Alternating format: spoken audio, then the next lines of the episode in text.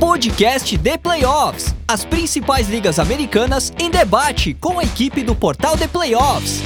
NFL, NBA, NHL e MLB. Podcast The Playoffs. O podcast dos esportes americanos está no ar.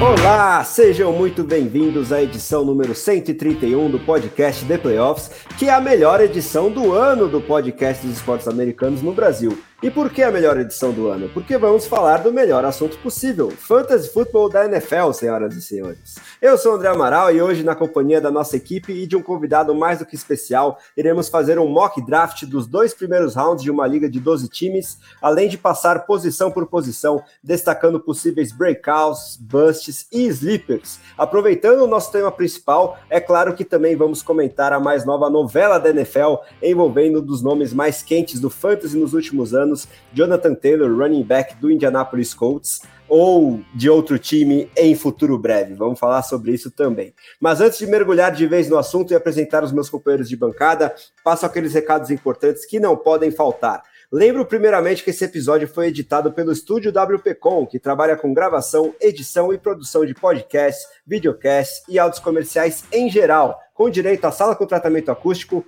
quatro microfones, monitor de LED, além de uma estrutura para gravações de edições à distância, como é o caso deste humilde podcast. Então, se você tem um conteúdo que quer tirar do papel, entre em contato com o nosso amigo Pique pelo telefone ou WhatsApp. DDD 54 99620 5634 ou pelo site grupowpcom.com.br/estúdio. Lembre-se também de seguir a gente no Spotify, no Apple Podcast, no SoundCloud, no Deezer, no Amazon Music ou em qualquer um dos seus agregadores ou aplicativos de podcast favorito, sem esquecer de deixar aquela avaliação de cinco estrelas onde isso é possível, porque ajuda aí o nosso trabalho a alcançar o maior número de fãs, não só da NFL, mas de todas as principais ligas de, de esportes americanos, né? E também temos os grupos de WhatsApp para você discutir a NFL, qualquer outra dessas ligas, como a NBA, a MLB e a NHL, com outros fanáticos pelo assunto. Se você quiser entrar em um ou mais desses grupos, manda uma mensagem no Zap Zap do nosso Big Boss Ricardo Pilat com o seguinte número: DDD 11 94666 8427. Dito isso, é hora do meu bom dia, boa tarde, do boa noite e da apresentação da nossa bancada, começando pelo nosso convidado mais do que especial, ele que eu tenho o prazer enorme de chamar de amigo, é o meu editor-chefe, meu big boss lá no Brasil Fantasy Football BRFF.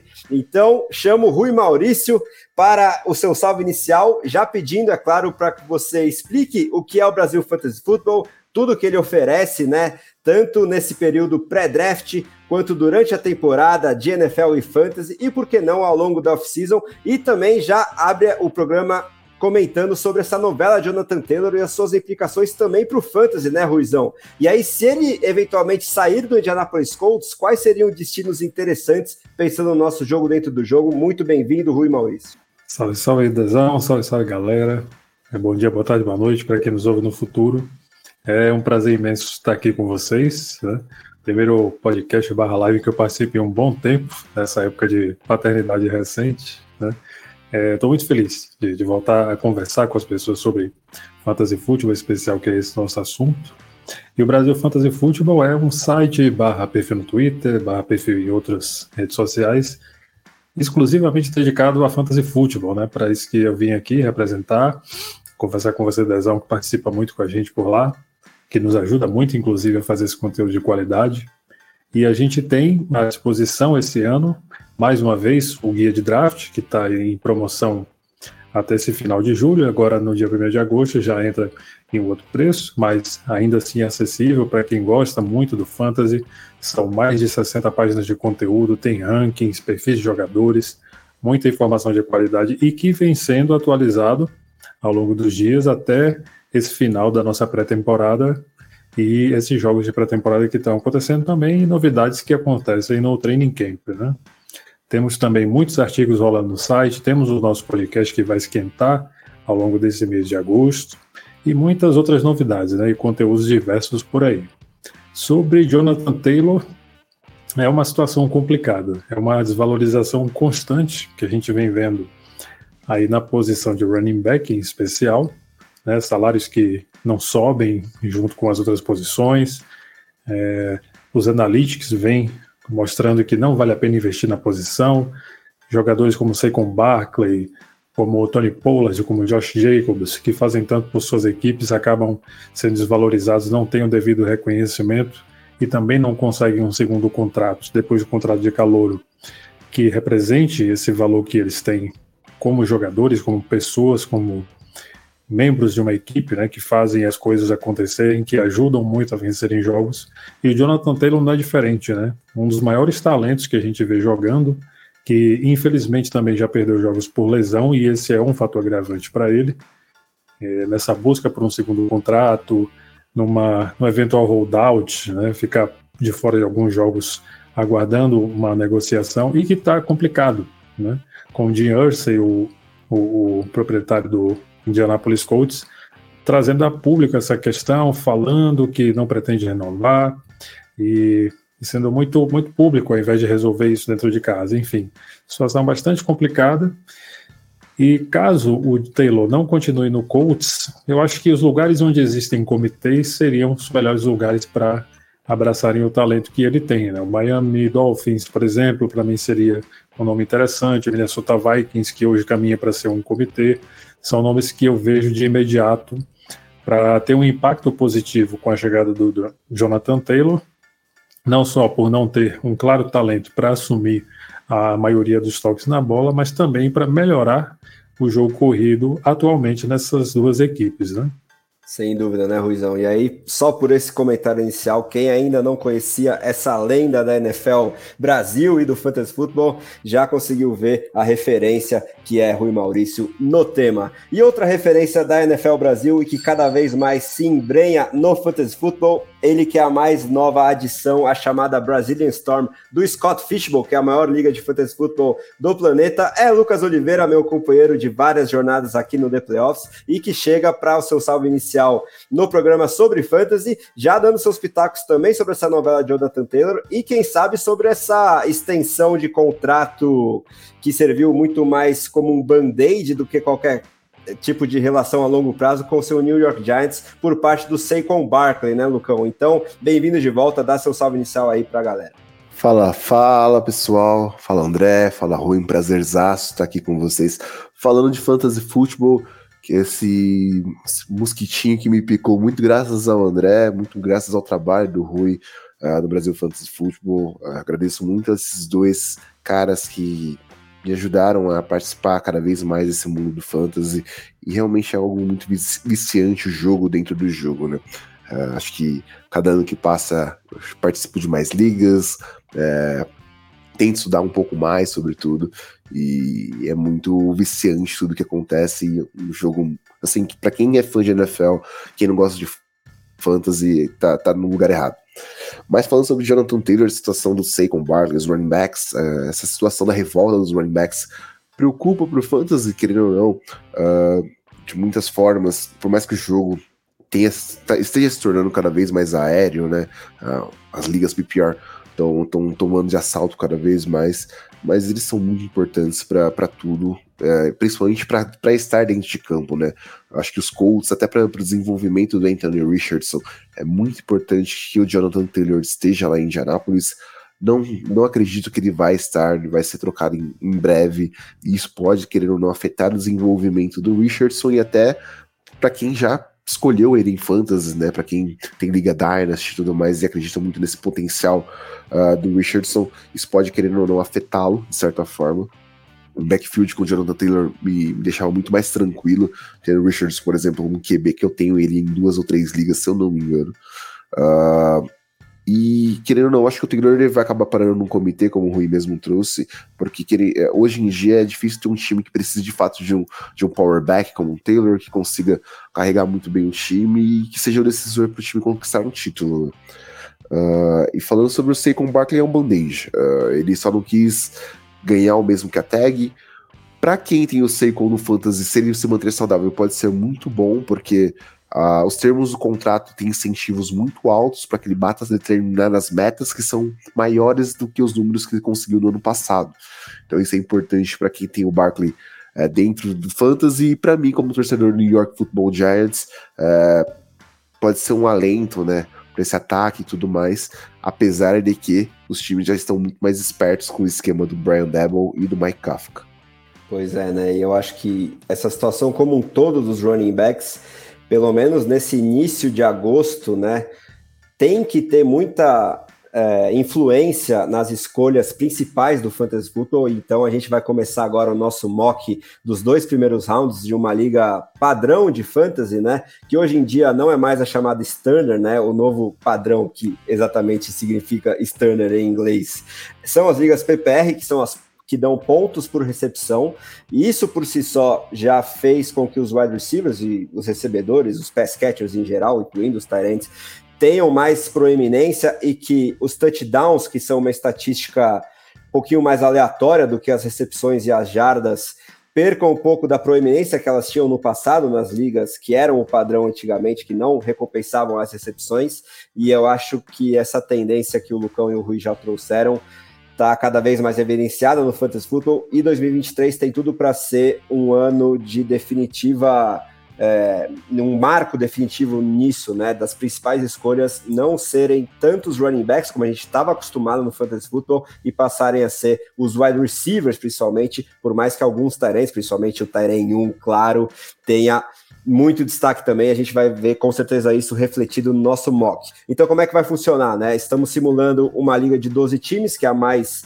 usual, de um quarterback titular, dois running backs, dois wide receivers, um end, um flex, e aí tem defesa e kicker também, e lá no final do nosso podcast a gente fala sobre estratégia visando essas posições, mas elas de, de maneira alguma tem que ser a nossa é, principal preocupação nesses rounds iniciais, nesse top 24. Então a gente vai fazer de forma bem dinâmica, começando, é claro, pelo nosso convidado, que vai ter a honra e a responsabilidade de abrir o nosso mock com a 1.1, a primeira escolha geral. Depois o Lucão emenda a escolha dele, já comentando a escolha anterior, e aí eu faço isso em relação à escolha do Lucão, e assim por diante, até a gente completar essas 24 primeiras escolhas. E depois disso a gente comenta outros nomes que não estejam nesses principais dos dois primeiros rounds, posição por posição. Então, Rui, é, tem as honras, abra aí os serviços para a gente, por favor, e explique quem deveria ser a primeira escolha geral, na sua opinião, numa liga PPR em 2023.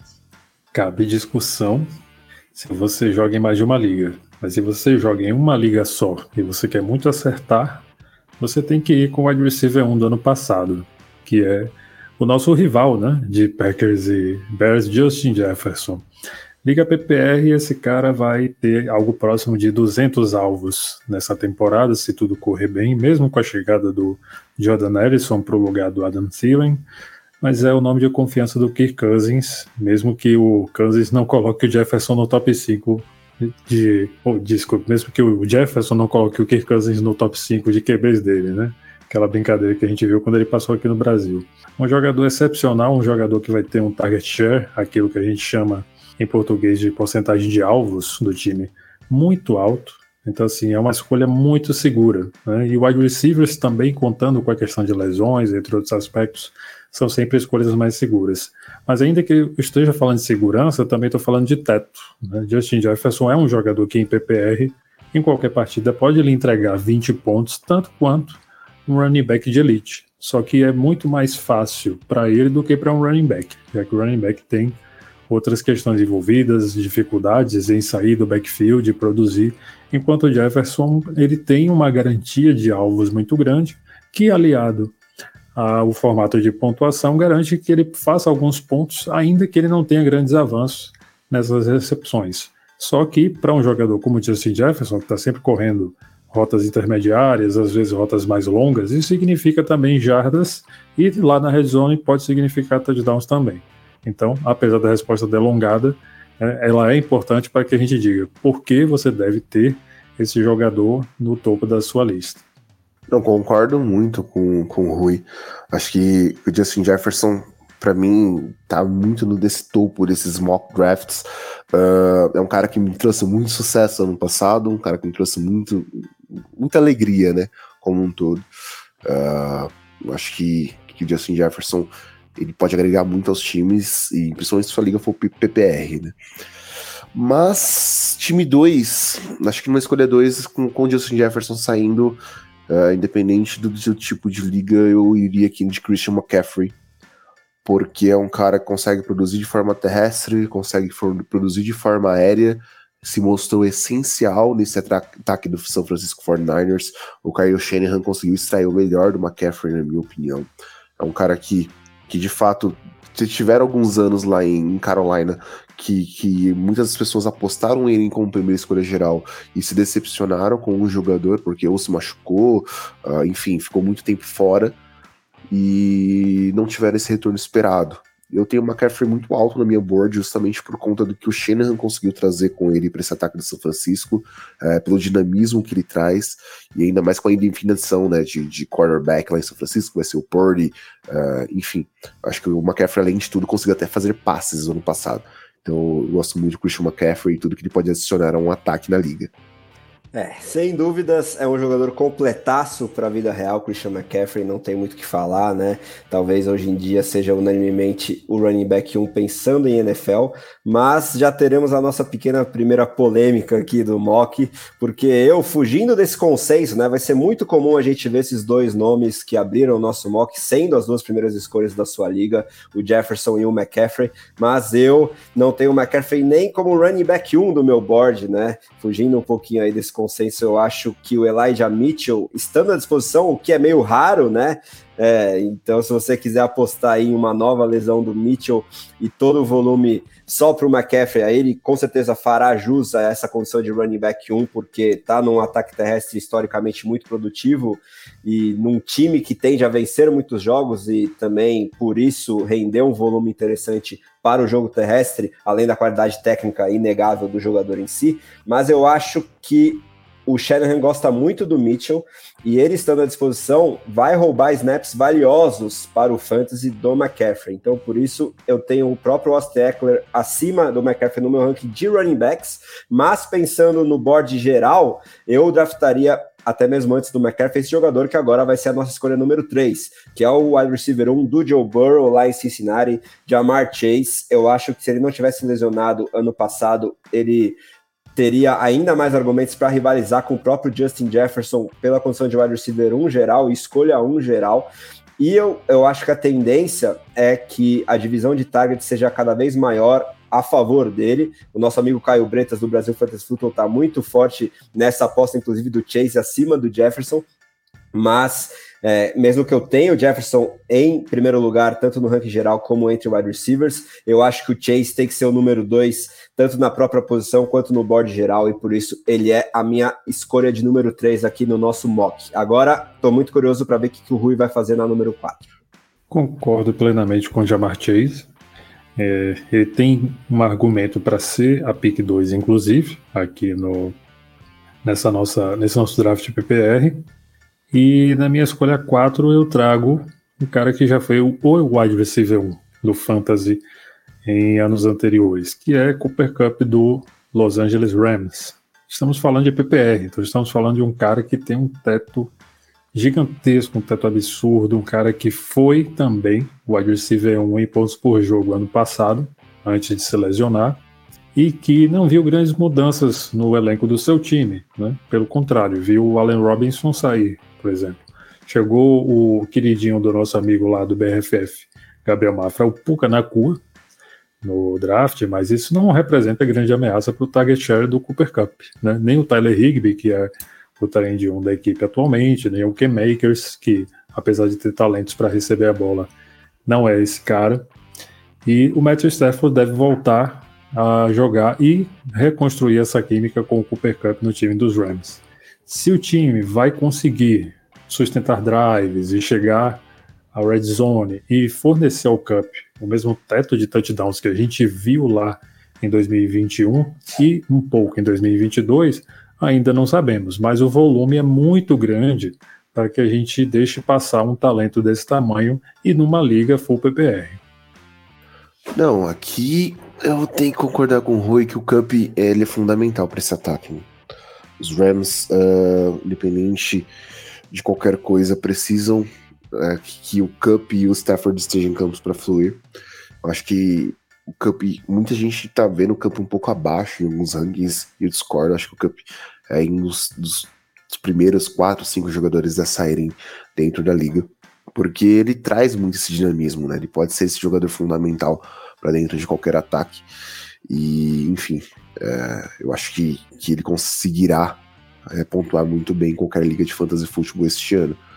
Agora eu vou trazer um wide receiver. Uh, é, para mim, é o quarto wide receiver. Acho que eu tô um pouco abaixo até nos próximos running backs. E eu acho que é um cara que pode ter um ano muito bom com o seu quarterback saudável, que é o Tyreek Hill. Acho que o Tyreek Hill, é, a explosão, a velocidade, o dinamismo que ele traz para dentro de campo, uh, enfim, a qualidade que ele, que ele tem de, de, de, conseguir estender o campo e ter um companheiro tão bom quanto o Weddle, que os dois são muito rápidos, conseguem ter esse dinamismo puro e, e simples de velocidade. Acho que com os dois podendo atuar muito bem, o Tu estando saudável, o Rio ele vai ter um ano muito bom em 2023 e vai conseguir é, fazer boas pontuações ao longo do ano. Gosto muito dessas últimas duas escolhas dos meus companheiros, refletindo né, essa questão da desvalorização dos running backs e valorização dos wide receivers, principalmente nas novas ligas padrão que são as PPR. Esses dois nomes de Cup Hill, mais veteranos em comparação aos wide receivers 1 e 2, Jefferson e Chase, acho que tem até argumentos para serem classificados no topo do ranking da posição porque a gente viu o Cup antes de se machucar no passado num pace estatístico parecido e até melhor em alguns quesitos com a temporada histórica que ele produziu em 2021, né? Tanto na vida real quanto no fantasy. E muita, muito pouco, se não nada, mudou lá. A grande dúvida é a saúde do seu quarterback, Matthew Stafford, como é, o Rui já trouxe muito bem. E o Tark Hill, né? Surpreendeu muita gente que baixou ele nos rankings porque saiu de Kansas City, né? E deixou de receber passe do Mahomes, mas produziu a sua melhor temporada em termos estatísticos no novo destino em Miami, com um ataque muito dinâmico do Mike McDaniel também. E se ele conseguiu fazer perto de 1.800 jardas já no seu primeiro ano no novo destino, quem sabe ele cumpre a promessa que ele já deixou clara aí em últimas entrevistas, que vai buscar as duas mil jardas em 2023, e não sei se isso é impossível ou não, para o Tark Hill, então gosto bastante dessas escolhas. Mas agora eu tenho que fazer jus àquilo que eu falei antes, né? Por mais que eu considere muito Travis Kelsey aqui para essa sexta escolha, eu ainda vou apostar no meu running back 1 aqui para fechar a primeira metade do primeiro round, que é Austin Eckler, né? E aí, só para reforçar os meus argumentos, eu acho que a concorrência dele no backfield dos Chargers é muito fraca. Eu esperava até um pouquinho do Isaiah Spiller, mas no ano 1 ele se mostrou muito pouco proeminente é, como calouro, e eu acho que isso não tende a mudar. E também pela situação do novo contrato do Eckler, né, que é basicamente uma nova franchise tag, uma extensão de apenas um ano, e aí os Chargers e a NFL como um todo, nessas situações de um cara que já se mostrou muito produtivo, num contrato que a franquia não tem muito a perder, tende a usar muito o jogador, porque é, provavelmente ele não estará mais lá no ano seguinte. E aí, por mais que tenhamos reservas quanto à produção terrestre do Eckler, em se tratando de uma liga PPR, ele compensa isso demais da conta no jogo aéreo e ele tem uma eficiência muito grande, não só no último ano, mas ao longo de toda a sua trajetória como profissional, em converter é, oportunidades na red zone em touchdowns, o que segue sendo muito importante para o fantasy. Então, o Austin Eckler vai ser a minha escolha de número 6. Agora é com você, Ruizão. Concordo plenamente com a escolha, inclusive acho que é um steal, né? é um roubo a essa altura do campeonato porque o Eckler, para mim, deveria estar entre os cinco primeiros, né? Não significa necessariamente que eu discordo do Lucão de ter trazido Tarek Hill antes, mas é, é, algo discutível, né? Acho que os dois têm um teto parecido, Tarek Hill, Austin Eckler, principalmente porque o Eckler, assim como o Christian McCaffrey, é um desses grandes fatores em ligas VPR. Né? Não só eles são corredores, trazem esse elemento do jogo terrestre, mas trazem muito intensamente a questão do jogo aéreo. E o Austin Eckler, nos últimos dois anos, ele vem trazendo números significativos de red zone, ou seja, ele vem anotando muitos touchdowns, né? cerca de, na média de 10 touchdowns por ano, entre corridos e recebidos. Então, esse elemento de red zone aliado ao jogo aéreo excepcional que ele tem e num time cujos wide receivers se lesionam com certa frequência, fazem dele um ativo muito especial nesse ataque do Los Angeles Chargers, que é comandado pelo Justin Herbert, que tem uma boa conexão com o Austin Eckler também. Aqui na escolha 7, eu ainda não trago o Travis Kelsey, porque eu tenho um jogador que a gente já falou aqui no início da conversa, muito alto na minha board, que é quem eu tenho justamente antes do Travis Kelsey, que é o Saquon Barkley do New York Giants. Ele é um desse trio espetacular de running backs que tem esses dois elementos muito bem trabalhados, o jogo terrestre e o jogo aéreo. Saquon Barkley já foi o running back 1 né, da, de uma temporada, no caso da temporada de calouro dele em 2018, se não falha a memória, bem juntinho ali com o Christian McCaffrey, justamente é, evidenciando esses, esses elementos do jogo terrestre, do jogo corrido, e acredito que ele ainda tem muito disso à disposição para oferecer para a gente no Fantasy. Gosto muito, gosto muito da escolha do Rui. Uh, Barkley, se ele conseguir de fato colocar números parecidos do que ele já colocou no ano passado, é, é interessantíssimo. Claro que, que a tabela dos Giants é, é complexa, muitos fatores podem estar atenuados a Daniel Jones, enfim. É, o jogo dos Giants está um pouco mais manjado, mas isso não tira a qualidade do jogador e de, de tudo que ele vai se provar, é, ainda mais para buscar um contrato de longa duração. Barkley saudável é um dos três principais running backs da liga. É, o ano dele de calor foi um, breakout fantástico. A gente esperava que ele evoluísse cada vez mais, porque ele já era um prospecto muito bom. Mas as lesões atrapalharam o jogador. E ele saudável mostrou o que ele pode fazer no ano passado. E a gente espera que em 2023, saudável, ele vá muito além do que já foi mostrado. E aqui, com o Barkley fora do board, eu já traria Travis Kelsey. Uh, acho que, que o Kelsey é um jogador formidável Uh, não só por ter Patrick Mahomes como quarterback, mas os números que ele consegue produzir em campo, seja após a recepção, seja dentro da, da red zone. Ele é um dos principais alvos da liga como um todo na, na end zone. Uh, ele é um nightmare, ele é um pesado, é verdadeiro pesadelo para muitas defesas. Uh, o matchup contra ele contra secundárias é, é complexo, muitos é, linebackers não conseguem nem acompanhá-lo na velocidade, na questão das rotas que ele faz. Acho que o Travis Kelsey, ele era o único Tyrande para mim de prateleira de primeira rodada dentro do Fantasy Football, e enfim, os números dizem por si só muitas das vezes. Sem dúvida alguma, baita estilo, na minha opinião, esse Kelsey na 8. Ele é, de longe, a maior discrepância de um líder da própria posição para o restante dessa mesma posição, né? Isso ficou muito claro no ano passado, em que houve até um gap, né, um, um, abismo histórico em termos de pontuação de fantasy do Kelsey para o Hawkinson, que acabou o ano de 2022 como Tyrene 2 e para todo o restante da posição. Eu acho que isso tende a seguir sendo o caso em 2023, porque se o Tark Hill saindo de Kansas City era uma preocupação no início de 2022, isso se mostrou não sendo tanto problema assim, tanto na vida real, em que os Chiefs foram campeões, quanto no Fantasy, em que o Mahomes seguiu muito é, proeminente e o Kelsey é, conseguiu melhorar ainda mais os números que já eram históricos, né?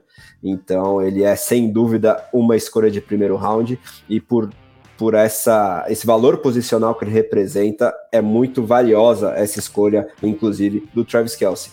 Aí, só para discordar um pouquinho também é, com a devida vênia do meu editor-chefe na escolha do Barclay, eu gosto muito dele, mas eu acho que ele acaba tendo um teto um pouquinho capado, e isso ficou evidente de certa forma ano passado, porque as defesas acabam se concentrando muito em, em pará-lo, porque ele é o coração e a alma desse ataque. Ok, que agora chega o Waller para tentar livrar um pouquinho essa carga aí em cima do Barkley, mas não sei se vai ser o suficiente. E além disso, tem a preocupação física em relação ao jogador.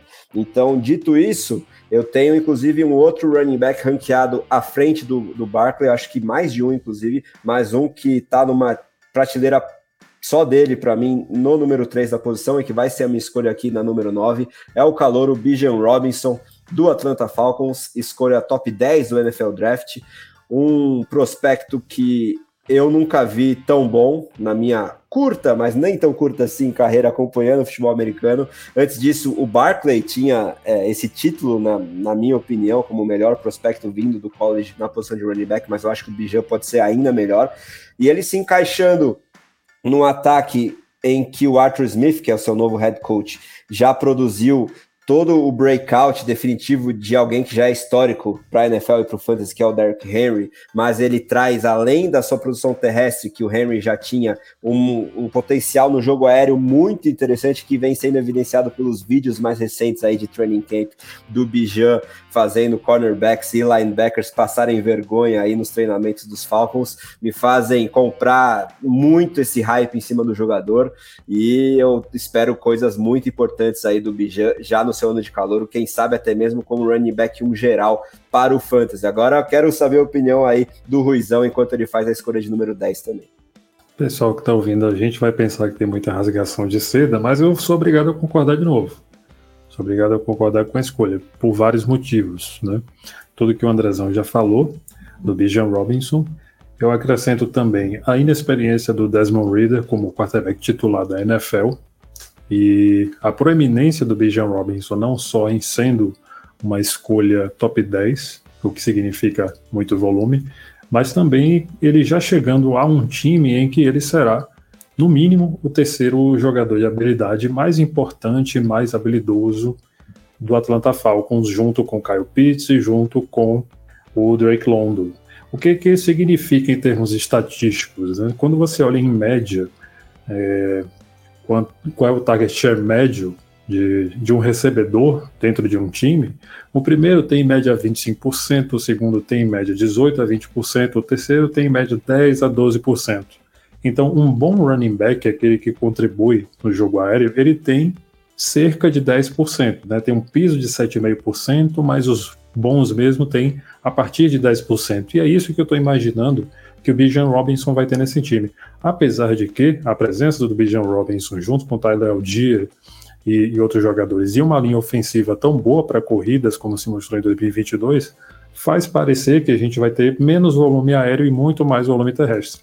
Mas quem é que vai ter volume terrestre no Atlanta Falcons? O próprio Bijan Robinson. Então ele vai ter volume nas duas, nos dois aspectos do, do jogo, né, do ataque, no jogo terrestre, no jogo corrido. Ele, claro, vai ter um teto desconhecido de touchdowns, a gente ainda vai saber o quanto a Atlanta vai conseguir se desenvolver nesse sentido, mas o Bijan Robinson certamente deve brigar facilmente pelo top 10, quem sabe até o top 5 da posição de running back, a depender desse teto de touchdowns que a gente já discutiu. Para a escolha número 10, eu não vou muito longe do, do que está aí no ADP e vou de AJ Brown, o wide receiver 1 do Philadelphia Eagles e do Jalen Hurts. É, Jalen Hurts está de contrato renovado, ele vai jogar muito tempo ainda no Philadelphia Eagles, teve um salto de qualidade excepcional com o Nick Sirianni e o Shane Steichen. O Shane Steichen não está mais no time, mas a, a plataforma de jogo foi estabelecida né, pelo, pelo Nick Sirianni e pelo, pelo corpo de, de treinadores que ficou lá no time. E, como eu escrevi nas previsões malucas que eu publiquei hoje, né? Hoje, dia, dia 31 de julho, lá no site do Brasil Fantasy Football, eu vejo um calendário aberto novamente para que o Philadelphia Eagles possa ter é, no mínimo 11, mas chegando a 14 ou mais vitórias. Né? São muitos jogos ganháveis para a Philadelphia Eagles e isso significa muitos touchdowns à disposição do A.J. Brown, do próprio Jalen Hurts, Devonta Smith, Dallas Goddard e por aí vai. Então, entre esses, né, eu tenho o A.J. Brown dentro de uma dentro de um conceito de liga 1 QB PPR como o principal jogador do Philadelphia Eagles nesse sentido. É, A.J. Brown, cara que tende a evoluir nesse sistema ofensivo de Filadélfia, mesmo com a saída do Shane Steichen. É um cara que, com o Jalen Hurts, prosseguindo essa evolução dele como passador, é, é extremamente dominante.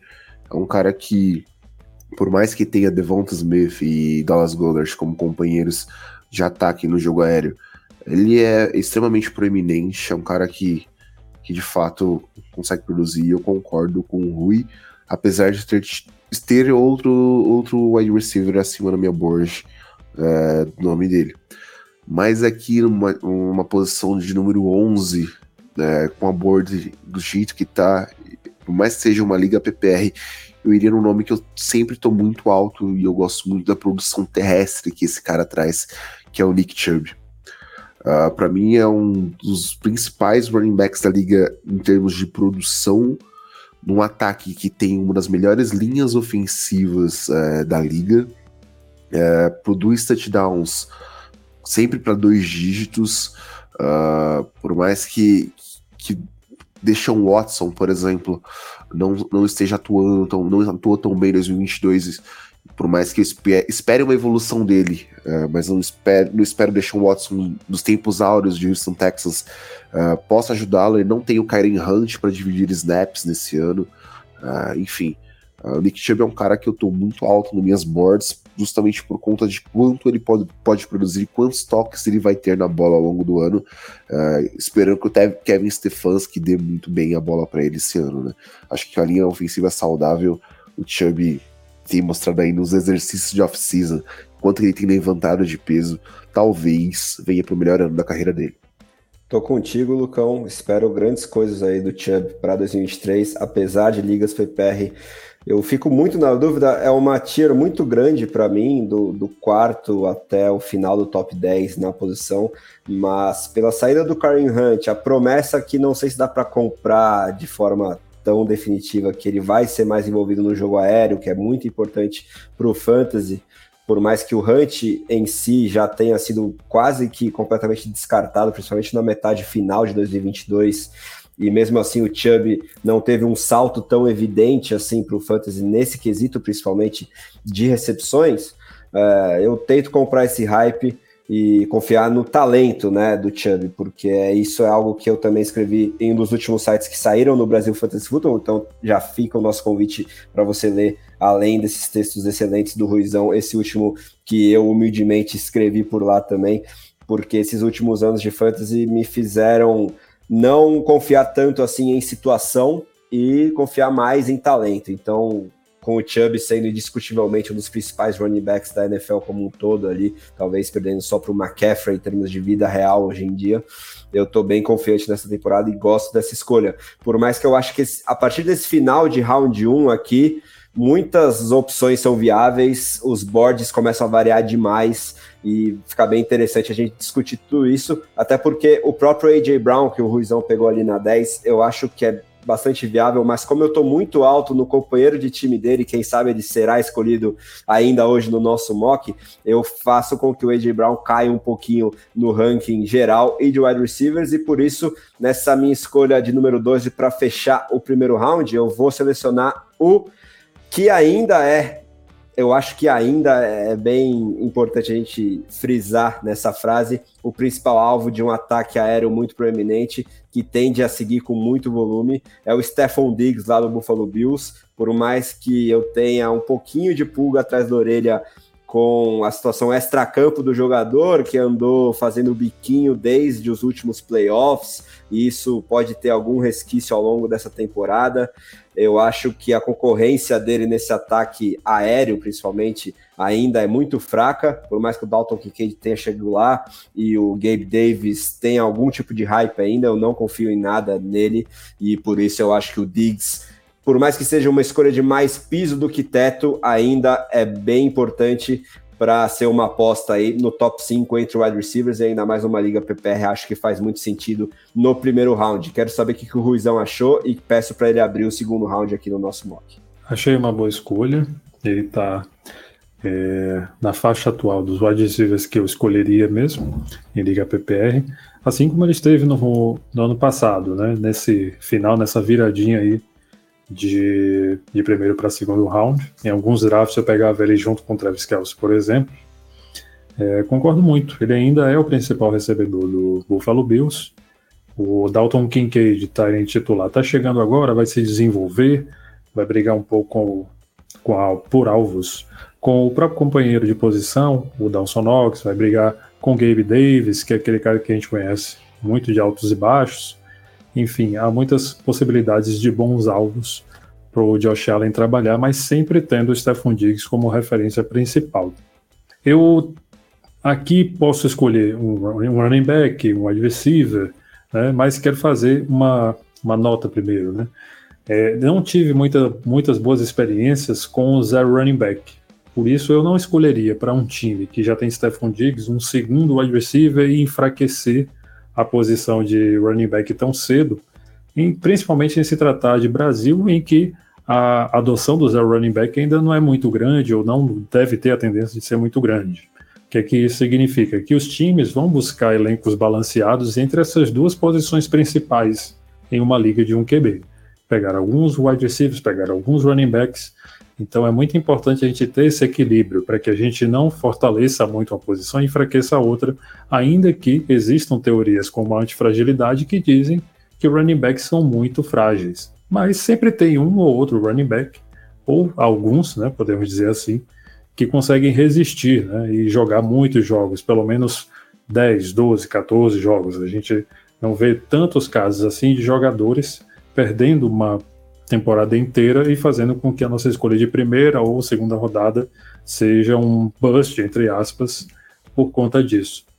Dito isso, eu iria aqui de Jonathan Taylor, o nosso é, assunto polêmico né, do começo da conversa, para criar esse balanceamento, por ele estar no, na minha segunda prateleira de running backs junto com o Bijan Robinson, para ser o companheiro do Stephon Diggs, e porque ele, dentro do Indianapolis Colts, ainda que o Anthony Richardson ofereça esse detalhe do jogo terrestre, possivelmente, o Jonathan Taylor ainda é esse jogador que vai receber muitos toques na bola, porque ele, jogando ainda no Indianapolis Colts, ele não tem concorrência nesse backfield. Né? O Zach Moss se machucou, foi, foi uma notícia né, de hoje do training camp. É, o Evan Hull está chegando agora, a gente não sabe se ele tem essa condição de ser um workhorse que substitua o Jonathan Taylor imediatamente. Eu acho que não, dado o draft capital dele, apesar de raro, raros casos que a gente já viu por aí, como o James Robinson, como o Philip Lindsay, mas são tiros no escuro, né? A gente não tem porquê supor que o Evan Rowe seja esse cara caso o Jonathan Taylor não jogue. Então a gente tem que pressupor aqui o teto em relação ao Jonathan Taylor, tudo que ele já ofereceu. Partindo disso, ele para mim é uma escolha cabível nesse começo de segunda rodada. É um cara que eu gosto bastante, assim. É, acho que um time que tá nessa dobra da 12, é, com o Stephon Diggs, acho que é um cara que tá nessa, nessa board, saindo bem. Uh, eu, eu fico um pouco receoso justamente por essa questão se ele vai permanecer nos Colts e se não permanecer para onde ele iria. Hoje a gente trabalha com a questão de que no dia da gravação que ele está nos Colts e, enfim, vai ser esse complemento para Anthony Richardson e, e tudo mais. Uh, mas é, ainda gera esse pontinho de preocupação aqui, que, que de fato é, pode prejudicar ou não o time mais para frente, dependendo de, de, como os Colts veem é, o Jonathan Taylor e quanto ele é importante de fato para esse ataque. Eu, eu, acredito que o Shane Steichen vai querer mantê-lo. Uh, o time como um todo quer mantê-lo. Uh, vai depender muito da opinião e de quanto o JT vai bater o pé sobre as questões envolvendo o Indianapolis Colts. E já que eu peguei aqui essa questão envolvendo o Nick Chubb na primeira escolha, o Rui trouxe muito bem essa questão de equilíbrio e tudo mais. Acho que para mim um complemento que eu, que eu traria para esse time que com outro exemplo de produção absurda e que consegue produzir com qualquer quarterback que ele jogue, é o Davante Adams. É um cara de produção gigantesca, o melhor corredor de rotas para mim da NFL. É, independente de quem seja o seu quarterback, ele produz de forma absurda. Tudo bem que ele é um jogador muito mais velho, uh, mas a qualidade está ali. Dentro da, da end zone, não tem para mim wide receiver melhor na liga. Talvez Justin Jefferson, uh, mas a, a, o equilíbrio ali é muito grande. Acho que o Davante Adams é um cara que vem para um 2023 com produção, com o Jimmy Garoppolo, uh, fazendo valer jus a seu contrato, e para mim, junto com o time, com o Nick Chubb, seria um complemento ideal. Assina embaixo em relação ao Davante Adams. E muito legal essa questão do equilíbrio que o Ruizão trouxe, né? Já para a gente começar a falar sobre estratégia. E sair com um running back dos dois primeiros rounds, por mais que depois dessa prateleira que é, do Bijan, Barkley, Chubb. Alguns dos nomes que poderiam fazer parte têm muitas red flags, né? Pontos de interrogação por questões extra-campo, né? O mais novo é o Jonathan Taylor, que a gente não sabe se joga nos Colts, se não joga em 2023, se qual time que ele vai jogar, então por isso eu acho que eu vou descer ele ainda mais na minha board e eu teria receio em escolhê-lo aqui no início do segundo round, por mais que eu reconheça o talento do jogador, que já foi running back 1 geral para o Fantasy há dois anos atrás. E também o Josh Jacobs seria um candidato bem interessante, ele que é o atual líder em jardas terrestres da NFL e é companheiro do próprio Davante Adams para sair nesse range, mas a gente também tem dúvidas se ele jogará e por quem ele jogará em 2023. E aí, unindo tudo isso à questão da disponibilidade geral da posição de running back, né, da fragilidade que o Ruizão também já trouxe, me faz mirar muito wide receivers nesse início do segundo round, apesar de eu concordar que o, que o ideal seria fazer esse balanceamento com os times que teriam tido um wide receiver na primeira rodada.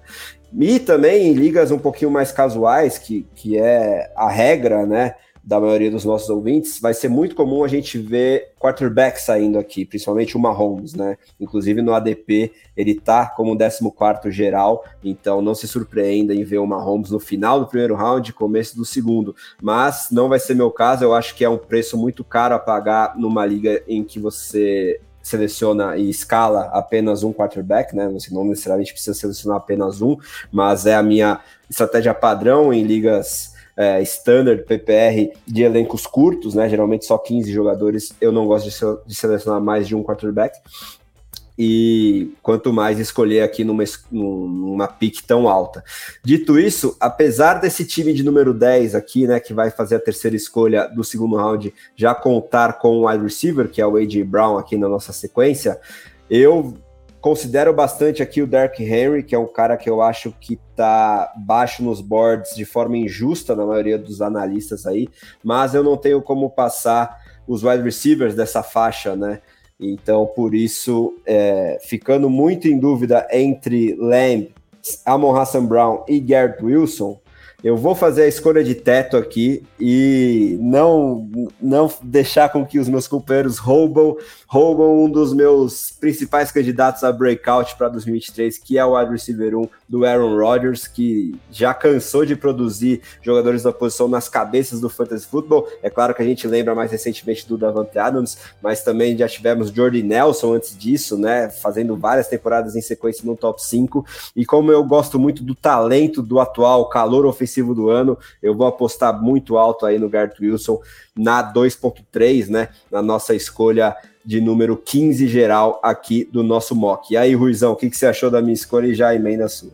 Uma escolha esperada, né? Para quem acompanha toda a hype que você já coloca no Garrett Wilson, torcer muito para que ele não sofra lesões, assim como outros que você já abençoou de certa forma, mas batendo enfim, na madeira, aqui, batendo na madeira brincadeiras à parte, é uma boa escolha. Né? O Garrett Wilson ele tem esse teto, ele já começou a sua carreira tendo um ano de calor muito produtivo. Né? É, devagar, não teve muita participação, mas quando ele passou a jogar jogos completos, quando ele passou a ser uma opção viável, quando ele pegou o ritmo de jogo, ele já passou a ter grandes jogos, alguns até passando de 20 pontos PPR, como a gente teve a oportunidade de ver. Então, eu acho que é um nome bem interessante nesse sentido. E o time desse dessa escolha número 10 já abre muito bem numa estratégia de zero running back, né? AJ Brown, Garrett Wilson, praticamente deixa sem preocupações. Você vai pegar mais um, mais dois, até depender de quantos titulares, quantos flex, e a partir daí você vai fazer aquela abordagem de buscar vários running backs a partir daquela região que hoje é chamada de running back dead zone, que já tem muitas teorias aí é, básicas e avançadas discorrendo sobre o tema que a gente não vai se alongar muito aqui, apenas dizer que ela existe que você pode pesquisar mais sobre e que a gente também conversa lá no BRFF. Aqui no time 9 que escolheu o Bijan Robinson, a gente já pode é, aproveitar uma vertente né, do zero running back, que é o hero running back, né, aquele running back herói que você pega na primeira ou na segunda rodada e cerca ele de vários wide receivers em ligas que premiam por recepção, né? PPR, RAF PPR. Eu acho que o Bijan Robinson, inclusive, é um dos melhores nomes para que a gente faça isso. Um running back calouro, que a gente tem uma perspectiva muito positiva de estar no top 24, praticamente uma certeza isso. Mas já conversamos também sobre o teto que ele pode oferecer dentro das possibilidades, ainda mais sendo uma escolha de, de draft tão alta como ele foi. Dito isso, é, a queda do Sid Lamb para mim é muito positiva. Né? Ter ele como wide receiver 1 de um time no Hero Running Back, que começou com o Bijan Robinson, para mim é excelente. Dois jogadores de volume extremo, né, na minha projeção, e que tem a possibilidade de anotar TDs também. Né? O Bijan Robinson ele vai ser, junto com o Pitt, junto com o London, os principais nomes da Red Zone do Atlanta Falcons. Eu destacaria principalmente o Bijan Robinson dos dois, por conta do potencial que ele tem no jogo terrestre, né, empurrar a bola para dentro na goal line. E o Sid Lamb, pelo que ele já mostrou nos últimos anos, principalmente no ano passado como líder em conteste de alvos do Dallas Cowboys e do Dak Prescott. E mesmo com as movimentações que a gente teve no Dallas Cowboys, né, a chegada do, do Brandon Cooks para ser wide receiver 2 ou 3, mas já se aproximando do final da carreira, a tag no Tony Pollard a saída do Ezekiel Elliott, a única certeza que a gente tem nesse ataque, né, como um bom jogador, com muito volume, com um prognóstico positivo, é o Sid Lamb, para mim, sem sombra de dúvidas. É, o Sid Lamb é um cara que pode agregar muito esse ataque. O que me preocupa, mais uma vez, é a questão que Allen Moore, uh, como a saída do coordenador ofensivo dos Cowboys é, vai impactar no, no, jogo do Dak Prescott e no, nos playmakers como um todo. Mas é um wide que para mim caiu até que bastante. Por mais que eu goste muito e concorde com o André com esse hype em cima do Garrett Wilson, justamente por ter jogado tão bem ano passado sem um quarterback no nível Aaron Rodgers e tê-lo este ano. Uh, eu, eu, tenho ele, acho até um pouco acima do André as, em, algum, em, alguns momentos, ele sabe bem disso, que a gente já conversou bastante sobre. E gosto das duas escolhas que vieram nessa sequência. Mas aqui o que me deixa muito tentado é o valor posicional contra a stackzinha é, envolvendo o Travis Kelsey. Acho que tendo uma estratégia zero running backs, nesse caso, eu fico tentado muito a, a ter Patrick Mahomes e iria de Patrick Mahomes tendo Travis Kelsey, por mais que não seja o ideal, por mais que que muitas muitos stats, muitas prospecções acreditam, deixem claro essa questão de que running back cedo em PPR pode prejudicar de fato a profundidade do seu elenco em muitas questões, é mais tendo só um, um quarterback, mas essa stack envolvendo Travis Kelsey e Patrick Mahomes para mim é muito tentadora para deixá-la passar nesse momento. Sem dúvida, né? Muito interessante a gente observar isso aqui. Só para explicar o que é o stack no fantasy, é parear um quarterback com o seu principal ou não, mas alguém proeminente em termos de alvos, jardas, né? Uma das principais armas do jogo aéreo desse quarterback. E não existe stack melhor do que Mahomes e Kelsey, né? Porque é um volume aéreo absurdo, o maior da NFL nos últimos anos e tende a continuar sendo. E ambos jogadores de muito alto piso, né? Então, essa segurança que eles oferecem também, quase uma garantia de não serem busts, também te dá um alívio muito importante para não errar essas duas primeiras escolhas. Mas, por outro lado, você acaba sacrificando as posições que, por terem um maior número de titulares, que são running back e wide receiver, acabam tendo mais importância em geral, num, num aspecto geral, para o fantasy. Então você acaba ganhando muito por um lado, você tem os dois principais nomes das posições unitárias, né, de quarterback e Tarém, junto com um stack muito interessante, que uh, o stack em si, né, você tem a garantia de que terá só para o seu time essa produção muito importante de um jogo aéreo, de um quarterback com a sua principal arma, tem ainda mais importância em ligas que não são de escalação, como as padrão que a gente está fazendo aqui, né? Se você estiver jogando uma best ball, que tem uma classificação automática de acordo com a pontuação da semana, isso ganha ainda mais valor. E se você estiver jogando na chamada liga diária ou daily, né? Que é mais ou menos como é o Cartola FC no nosso futebol brasileiro aqui, que você tem a opção de, de escalar um time diferente a cada semana de acordo com o seu patrimônio ali, né? Com, com um budget, um orçamento que é igualitário para todos os times, e aí tem é, a, a, possibilidade de você selecionar um, um, mesmo jogador do que o seu adversário numa mesma liga, essa questão do stack ganha ainda mais valor. De qualquer forma, mesmo numa liga tradicional como é a que a gente está fazendo aqui, é bem interessante ainda mais e se tratando desse stack dos Chiefs. E só para reforçar também, é, vai ser bem comum você ver o Mahomes saindo até mesmo antes dessa 2.5 que ele saiu aqui no nosso mock. Agora chegando para 2.6, né, que é um time que já conta com o Saquon Barkley e agora aderindo a essa questão do equilíbrio, vai me fazer fugir do Derrick Henry aqui, por mais que eu ache que ele vai acabar sendo o steal para quem draftá-lo aí já na metade final do segundo round, e eu vou fechar uma prateleira de wide receivers aqui com Amon Hassan Brown, o principal recebedor do Detroit Lions, que sedimenta cada vez mais essa condição a partir do momento que o Jameson Williams é, se envolvem cada vez mais em crencas, né? As notícias que saem dia a dia dessa escolha muito alta dos Lions aí é, em 2022 no NFL Draft são cada vez mais desanimadoras. Ele que já entrou na NFL com uma lesão séria e não conseguiu ter qualquer tipo de proeminência nos poucos snaps que teve no final do ano passado. Dessa vez já abre a temporada com uma suspensão de seis jogos e parece que vem tendo um desempenho aquém do esperado nos treinamentos. E vê o Amon Hassan Brown surgindo cada vez mais como uma espécie de sucessor do Cooper Cup, né? principalmente em ligas PPR. É, ele tem um estilo de jogo muito parecido, ele ataca marcações por zona como ninguém, o que faz com que o número de recepções dele seja muito destacado, né? E isso te dá um piso, um floor muito interessante. E se a gente conseguir é, ver ele aumentando a sua média de jardas por recepção e touchdowns, o teto dele pode ser até mesmo de top 3 na posição para o fantasy, por isso eu gosto muito do que pode oferecer aí o nosso Deus do Sol, ainda mais quando a gente para ele com um running back de primeiro round, que aqui no nosso mock seria o Saquon Barkley. E aí, Ruizão, o que, que você achou da escolha e faz a 2.7 aí pra gente? Desde que eu escolhi o Sid Lamb, que o Amon Hassan Brown era o topo da minha board até então. Né? Ele estava aqui na, na minha terceira faixa de wide receivers, é um jogador excelente. Né? A situação em Detroit não é de grande competição para ele, criou uma boa conexão com Jared Goff. O Jameson Williams está cheio de obstáculos, como eu já falei no guia. Jameson Williams bateu na cara de um colega também nos treinos essa semana, se não me engano, hoje mesmo.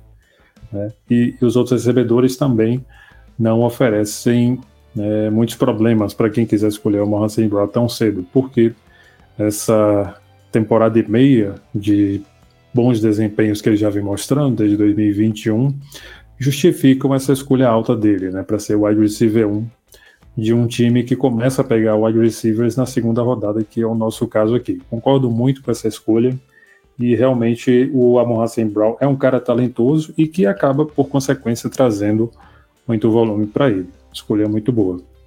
Essa escolha 2.7 aqui no time da 1.6 que saiu com Austin Eckler tem um leque aberto a muitas possibilidades. Né? Aqui eu tenho três nomes para escolher que eu sairia satisfeito. O primeiro deles, o Derrick Henry, para fazer uma dobra na posição de running back. O segundo nome seria o Mark Andrews, né, o segundo tight da minha board, e ele está na minha tier 1 junto com o Travis Kelce, né? Sou ousado a esse ponto de colocar alguém junto com o Travis Kelce e mais um outro tight que eu posso falar mais tarde. E teria também o T. Higgins e uma quarta escolha seria o Chris Olave. Mas eu vou de Mark Andrews aqui para ter uma escolha de teto, né? Começar o meu draft com o maior teto possível é, em posições diversas, né? Exceto a posição de quarterback, que eu começaria a pensar um pouco mais tarde, mesmo tendo, mesmo que eu tivesse o Patrick Mahomes como opção aqui nessa escolha 2.7. Nessa bagunça de muitos recebedores do Baltimore Ravens e nessa troca de coordenador ofensivo, a única certeza que eu tenho, e que acho que muitas pessoas também têm, é o Mark Andrews como o principal recebedor desse time. Um jogador que geralmente, né, numa temporada normal, acumula cerca de 25% até 28% dos alvos do Lamar Jackson. Isso significa né, mais de 100 alvos, mais de 70, 80 recepções e por ser um alvo grande, né, talentoso na red zone, significa também que muitos touchdowns podem vir em sua direção. Tanto que nos últimos anos somente ele desafiou o Travis Kelsey como de 1 em alguma temporada, né? Nos últimos 5, 6 anos, a gente perde vista aí quantas temporadas o Travis Kelsey foi o de 1, desde que Rob Gronkowski perdeu a proeminência, só o Mark Andrews desafiou o Travis Kelsey nesse ponto. Por isso eu, eu parei aqui o, o Austin Eckler com o Mark Andrews e começo a buscar o wide receiver para esse time 6 a partir da terceira rodada. Excelente escolha para mim. Acho que o Mark Andrews com o Eckler seria um complemento muito bom para um time, uh, para esse time aqui. 6, dessa 1.6 e 2.7. Uh, o Andrews é um alvo que para mim vai ter ainda mais qualidade e salto de produção com a chegada do OBJ e do Zay Flowers é, espaçando o campo, tendo as questões relacionadas à marcação, porque querendo ou não, ele é um alvo muito bem marcado já por conta de tudo que, que a gente já sabe como o ataque dos Ravens funciona e como o Lamar tem como esse alvo de segurança, o Mark Andrews, mas ele consegue trazer é, a produção independente do, da marcação, independente da, da divisão tão forte que o Andrews joga. Então vou concordar com, muito com o Rui aqui uh, sobre essa escolha. Uh, gosto muito de Deus do Sol, pensando uh, rapidamente, acho que ele até demorou um pouco para sair. Acho que se não fosse a questão Stack Mahomes, provavelmente eu teria pego ele naquele, naquele time 8, ali na escolha 2.5.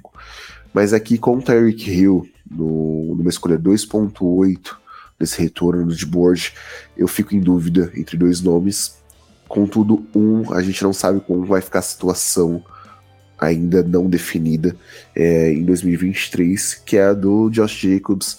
Uh, por isso, por conta desse medo de como ele vai produzir e tudo mais, uh, eu, eu, aposto que o Derrick Henry aqui seria uma escolha mais segura, uh, um cara que, que vai conseguir ter uma, uma produção um pouco mais tranquila com a chegada do DeAndre Hopkins lá em Tennessee, talvez esse desafogo da produção unilateral do ataque, uh, por mais que o Ryan Tannehill não seja essa grande incógnita, então eu ainda acredito que ele vai jogar essa temporada, e o Will Levis, ele, ele vai permanecer no banco, talvez seja a mesma questão Mariota uh, e Desmond Reader lá nos focos no ano passado, então acho que o Derrick Henry aqui fazendo essa dupla com o Tyreek Hill, conseguirá uma boa produção para o time escolher nessa posição. Pois é, né? Já faz pelo menos dois anos que a indústria do fantasy em geral, a maioria aí dos analistas, tenta cravar que não, esse é o ano que o Dark Henry vai ter a sua queda de produção, como a gente já cansou de ver em vários running backs de muito nome, né? É, talvez o Todd Gurley seja o principal, mas tem o fator lesões, né, para o Gurley. Ele conviveu com muito mais lesões do que o Henry. E se o Henry teve também as suas aí nos últimos tempos, e se você puxar métricas avançadas, ele teve uma leve decadência em 2022, ele seguiu sendo um running back top 5, por mais que tenha atuado num ataque completamente é, sem muita eficiência, sem, sem muita produção geral, né? Com o Ryan Tannehill capenga, em transição, e mesmo assim conseguiu brigar pela divisão, pela é, competência da sua comissão técnica. E a gente tem que reconhecer que o Derrick Henry não é como os outros seres humanos, né? É só você olhar para o cara, ele é uma coisa absurda. Então, por mais que ele vá completar 30 anos durante a temporada da, da NFL de 2023, eu acho que a gente tem que respeitar todo esse histórico do King Henry, que tem tudo para quebrar marcas históricas aí que a gente já trouxe em, em um episódio aí é, passado né, da nossa off-season aqui no podcast The Playoffs. E se a gente olhar para o calendário do tênis Tennessee Titans ele é bastante acessível, até mesmo para esse jogo terrestre, né? Porque há possibilidades de vitória dentro da divisão e também nos cruzamentos com o restante da liga, até porque, salvo engano, a NFC Sul cruza com a NFC Sul, então aí é, tá bastante aberto e eu acho que o Derrick Henry pode se beneficiar também pela chegada do DeAndre, do DeAndre Hopkins, como o Lucão bem trouxe, para esticar ainda mais esse campo, né? Trazer um outro alfa, dessa vez no jogo aéreo, para é, diminuir a atenção das defesas em relação ao camisa 22. Então, por mais que ele esteja aí atingindo seus 30 anos, e inevitavelmente o pai tempo vai cobrar seu preço, enquanto a gente não tiver mostras minimamente mais claras de que ele vai deixar de ser pelo menos um running back top 10, acho que faz todo sentido ele ser uma escolha pelo menos de segundo round, quiçá de final de primeiro round no Fantasy Football, por isso que eu gosto demais dessa escolha, assim como eu gosto bastante do Andrews também. Estou apostando demais na chegada do Todd Monken para revolucionar esse ataque aéreo dos Ravens. E aí, chegando para essa 2.9, né? É, a quarta escolha de trás para frente para fechar o nosso mock nesse segundo round. Para parear com o Cooper Cup, fica mais fácil essa questão do equilíbrio para pensar um running back aqui, por mais que eu considere bastante aí o Jalen Waddell e o Devonta Smith como boas escolhas a essa altura. Eu puxo de novo o nome de Josh Jacobs, que eu acho que já teria sido draftado se não fosse todo esse embrólio extra-campo contratual. E por causa dessas dúvidas que ele traz, eu vou escolher o Tony Pollard do, do Dallas Cowboys aqui para parear com o Cooper Cup. É um jogador que finalmente tem o protagonismo desse backfield que foi tão produtivo nos últimos anos, sendo capitaneado pelo Ezekiel Elliott, mas em 2022 o Pollard já conseguiu ultrapassar com sobras o agora ex-companheiro de equipe, mas fica a dúvida sobre essa questão da saída aí do coordenador ofensivo. O Mike McCarthy será o novo responsável por chamar as jogadas lá em Dallas, mas mesmo assim eu confio no talento do Pollard, que se não é aquele cara que é grinder, né, para buscar as jardas difíceis entre as trincheiras, é muito explosivo e bom no jogo aéreo. Então eu confio aí nesse protagonismo aí do Pollard. Vocês só espero que é, a compleição física do Pollard não pague seu preço se darem se derem muito volume aí para o jogador, mais de 20 toques por jogo. Não sei se será o caso, mas se for, isso me causa alguma preocupação sobre durabilidade. De qualquer forma, se ele estiver em campo, ele tem tudo para produzir, mesmo com um, uma quantidade de toques de, na bola não tão grande quanto é a média, por exemplo, do próprio Derrick Henry nas últimas temporadas. E aí, Ruizão? Gosto muito da escolha e não tenho muito medo do, do Pollard perder muita eficiência com mais toques na bola. Isso acontece, acontece, né? Mas existem casos e casos atuais de jogadores que têm um grande volume e também uma grande efetividade com a bola nas mãos. O próprio Nick Chubb, que já saiu lá na, escolha 11, e o Aaron Jones, que também é, tem esse fato não muito alardeado de ser um jogador que constantemente tem por temporada acima de 5 jardas por carregada ao longo dos últimos anos né, da sua carreira. Até mesmo no ano passado, ele teve mais de 5 jardas por carregada. Então, eu acredito que o Pollard, não sendo um jogador magrinho, né, ele é, passa um pouco das 200 libras, então já é um peso é, interessante para um jogador da posição, né, ser um pouquinho mais troncudo, não tão forte quanto o, os mais pesados da posição, como o Derrick Henry, como o Jonathan Taylor e tantos outros, mas eu acredito que ele tem, como você já falou, uma complexão física mínima para conseguir admitir uma carga maior. E o Dallas Cowboys acredita nisso, tanto que pôs a tag nele, acreditando que vale a pena pagar 10 milhões por um ano para que ele mostre né, uma, uma, a produção que tem com um volume maior também. Né? Outros running backs chegaram para complementar esse backfield, mas eu acredito que o Tony Pollard deve ser esse líder claro do backfield, assumir pelo menos metade a 60% dos toques na bola, das carregadas do backfield tranquilamente, podendo até passar disso, a depender do jogo e a depender de como o, o staff, né, o staff técnico, veja a utilização do Tony Pollard e queira reorganizar esse ataque. Para a escolha do time 3 para 2.10, eu já tinha elencado o T. Higgins e o Chris Olave como opções junto com o Derrick Henry e o Mark Andrews. Não sei o quanto é prudente eu indicar aqui o T. Higgins junto com o Jamar Chase, o que me obrigaria, de certa forma, a fazer um triplo stack com o Joe Burrow na terceira rodada. Né? Mas seria uma estratégia muito, é, muito explícita, né? de dizer aos meus colegas de liga, olha, eu peguei o Chase, eu peguei o Higgins, então podem esperar que eu pegue o Joe Burrow lá na terceira rodada. Então, o meu triplo stack já ficaria quebrado por alguém tentando fazer essa marcação em algum ponto do final da terceira rodada e no início da quarta rodada. Então, eu não teria muita margem de manobra para conseguir esse triple stack, salvo por uma troca depois que o draft terminou. Então eu tentaria aqui um nome diferente, né? Para depois fazer, ao invés de um triple stack, um, um stack simples do Chase com Burrow, eventualmente, e iria de Chris Olave, o principal recebedor do New Orleans Saints, está de QB novo, né? um QB consolidado na liga.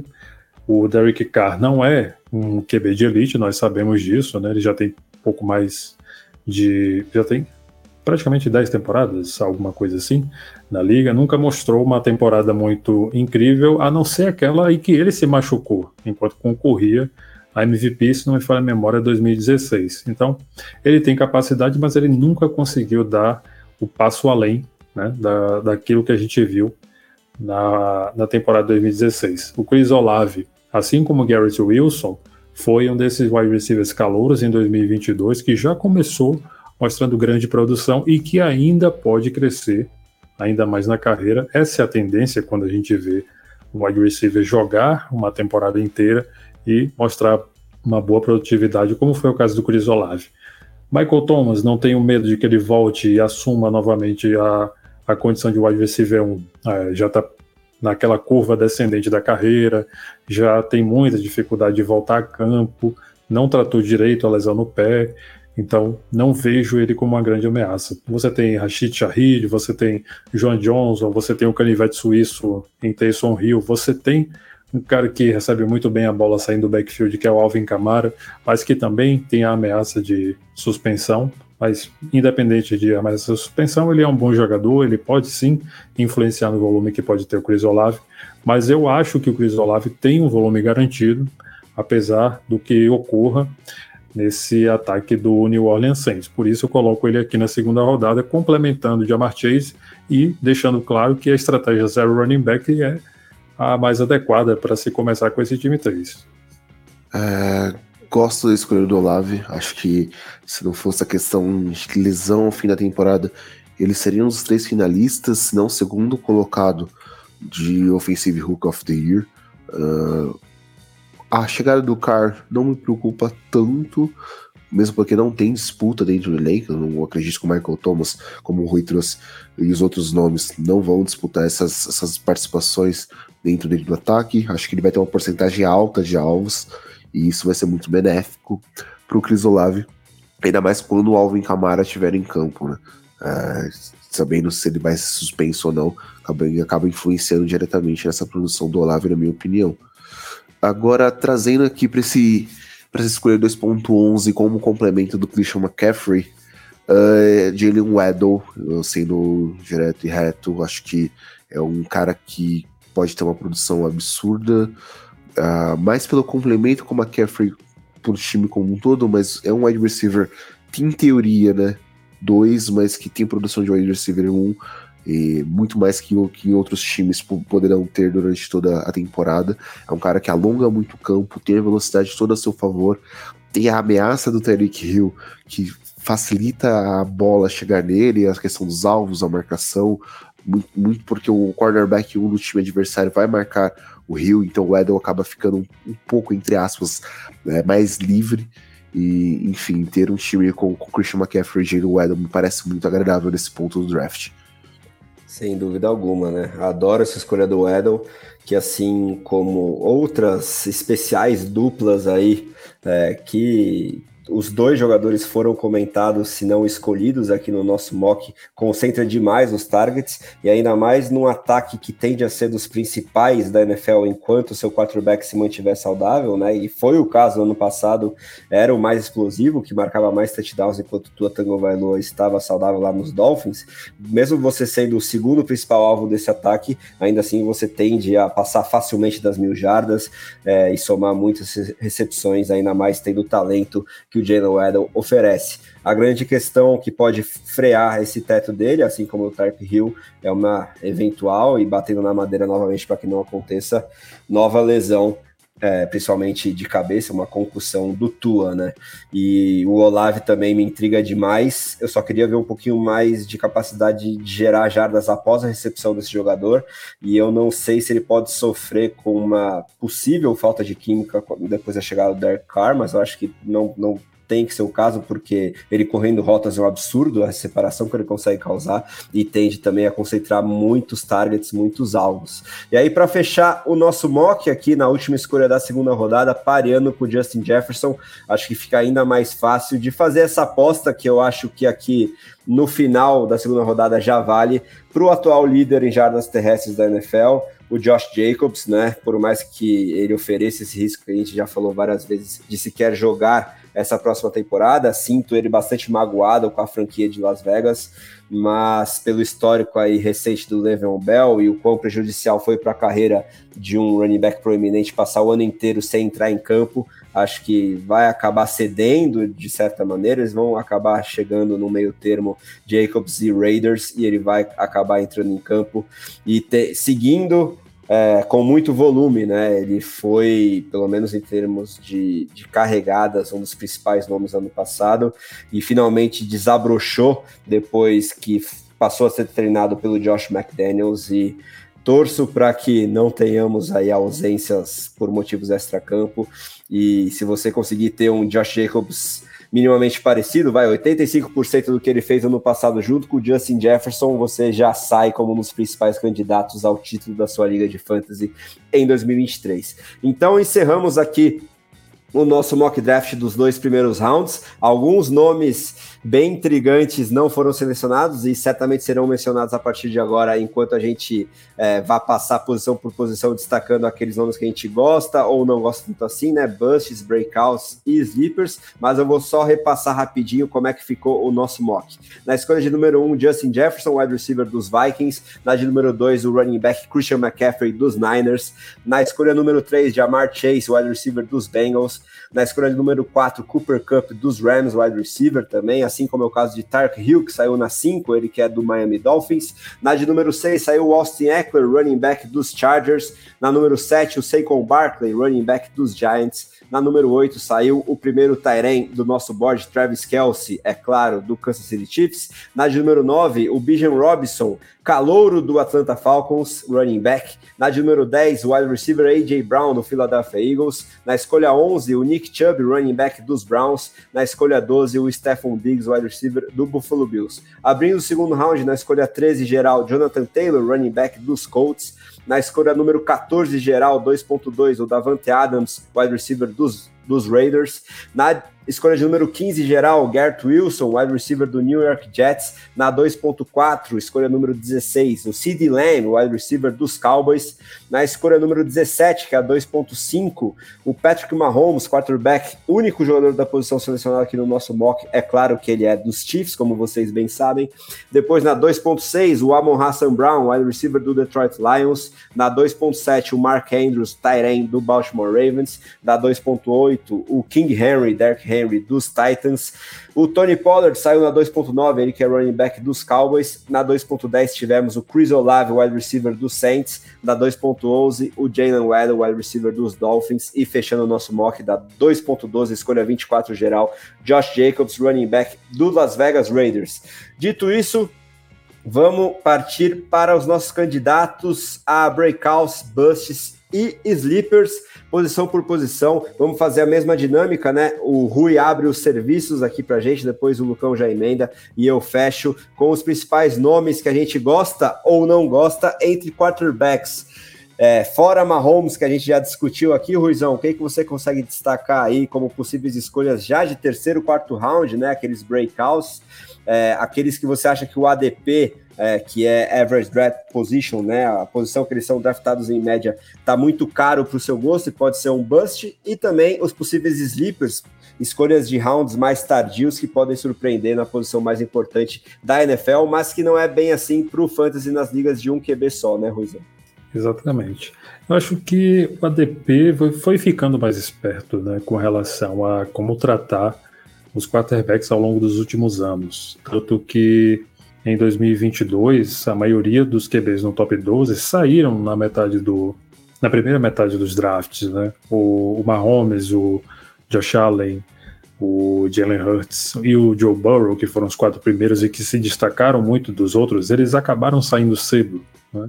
O, o, Justin Herbert ele teve um acidente de percurso lá no Los Angeles Chargers, o ataque produziu muito, mas a defesa também tomou muitas jardas, muitos TDs. Foi uma situação um pouquinho complicada para ele nas chamadas de jogo e, e, na forma como ele produziu. Né? Então ele é um candidato a, a, uma regressão positiva, como a gente costuma chamar aí no meio do fantasy, para melhorar. Eu acho que ele tem uma possibilidade de breakout em relação à produção que ele teve no ano passado. Né? Ele vai sair um tanto quanto barato. O Justin Fields é outro jogador que está num custo interessante, pelo que ele mostrou. Ele tem um piso muito alto devido à questão do jogo corrido e ele tem um calendário positivo, interessante, para melhorar também o aspecto do jogo de passes. Né?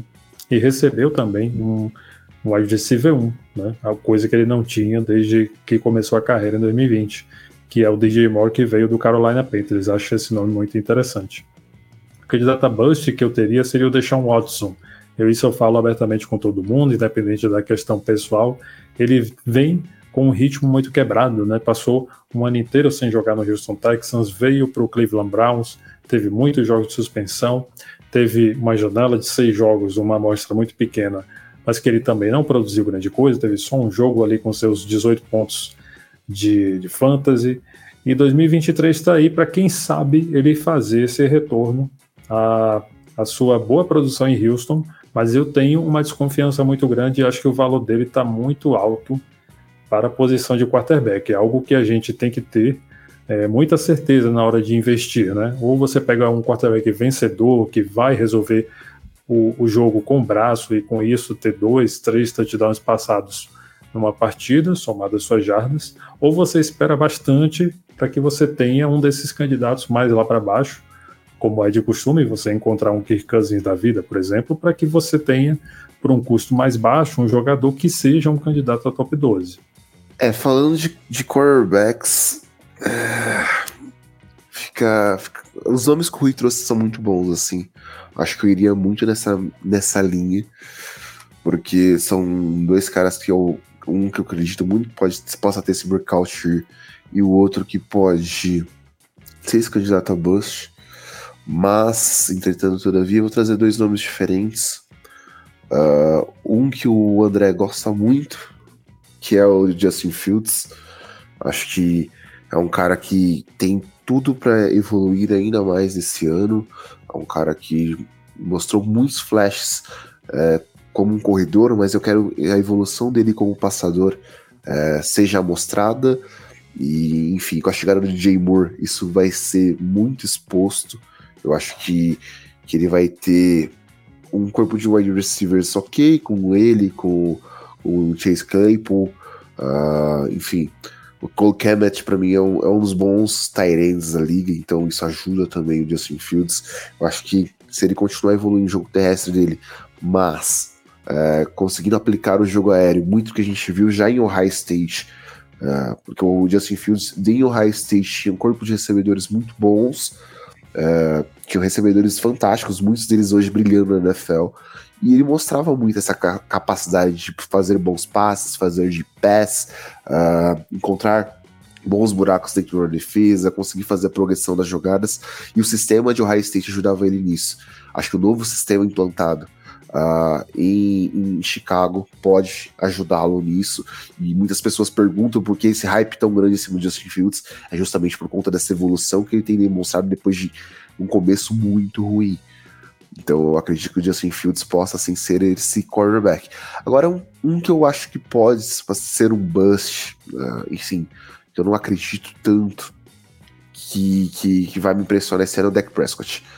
Uh, eu acho que, por mais que ele tenha o Sid Lamb, por mais que tenha chegado o Brandon Cooks, uh, a saída do Dalton Schultz e do Kyle Moore como na coordenação ofensiva, a questão head coach em Dallas também me preocupa bastante. Enfim, eu não, não sei se eu consigo ver um ano especial do deck, sabe? Um cara decisor, um cara que vai conquistar as vitórias no braço, uh, enfim. As questões envolvendo a linha ofensiva dos Cowboys também, que já não é mais a mesma. Uh, você tem o Zach Martin querendo é, um contrato um pouco maior com, com, Dallas. Não sei quanto isso pode impactar se, se o Zach Martin falar simplesmente assim, não quero jogar. Obviamente que ele não vai fazer isso, mas ele pode jogar descontente. Isso nunca é bom quando você ser o principal jogador de linha ofensiva não tá feliz ali da forma como ele tá jogando. E os Cowboys não, não parecem, assim, dispostos a vencer uh, da forma que eu espero. Então acho que o Dak Prescott para mim seria esse candidato a bust. Assino embaixo aí de todos os nomes que os colegas trouxeram e é claro que eu fico com o coração ainda mais acalentado depois de ouvir tudo, todas as expectativas para meu queridíssimo Justin Fields, que não só na vida real espero muita coisa aí para o meu Chicago Bears, mas estou comprando demais no Fantasy também, não tem nem o que falar, porque mesmo ainda numa transição para um estabelecimento maior como o franchise QB, é, porque ainda precisa melhorar muito como passador, para o Fantasy ele já foi muito proeminente no, na metade final de 2022, foi um quarterback top 5 muito consistente com a sua produção terrestre, né, em pontos por jogo ano passado, e isso só tende a, a melhorar e se estabelecer ainda mais em alinhamento com é, o jogo aéreo, que tende, claro, também a melhorar depois da, dos reforços na é, linha ofensiva.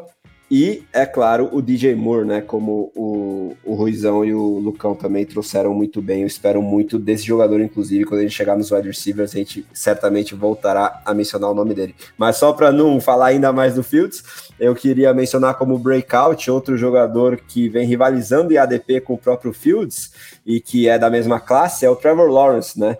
Ele que também já melhorou muito do ano 1 para o ano 2 e tem a chegada também de um recebedor que promete demais para esse ano, que é o Calvin Ridley, apesar do tempo de ausência em função da suspensão é, por ele ter apostado, todos os reports são muito positivos do que ele vem mostrando no training camp, nos treinos, e se é, o Lawrence conseguiu fazer com que o Christian Kirk e o Zay Jones é, ultrapassassem ou chegassem perto das mil jardas ano passado, imagina com o Calvin Ridley bastante focado, que parece ser o caso, né?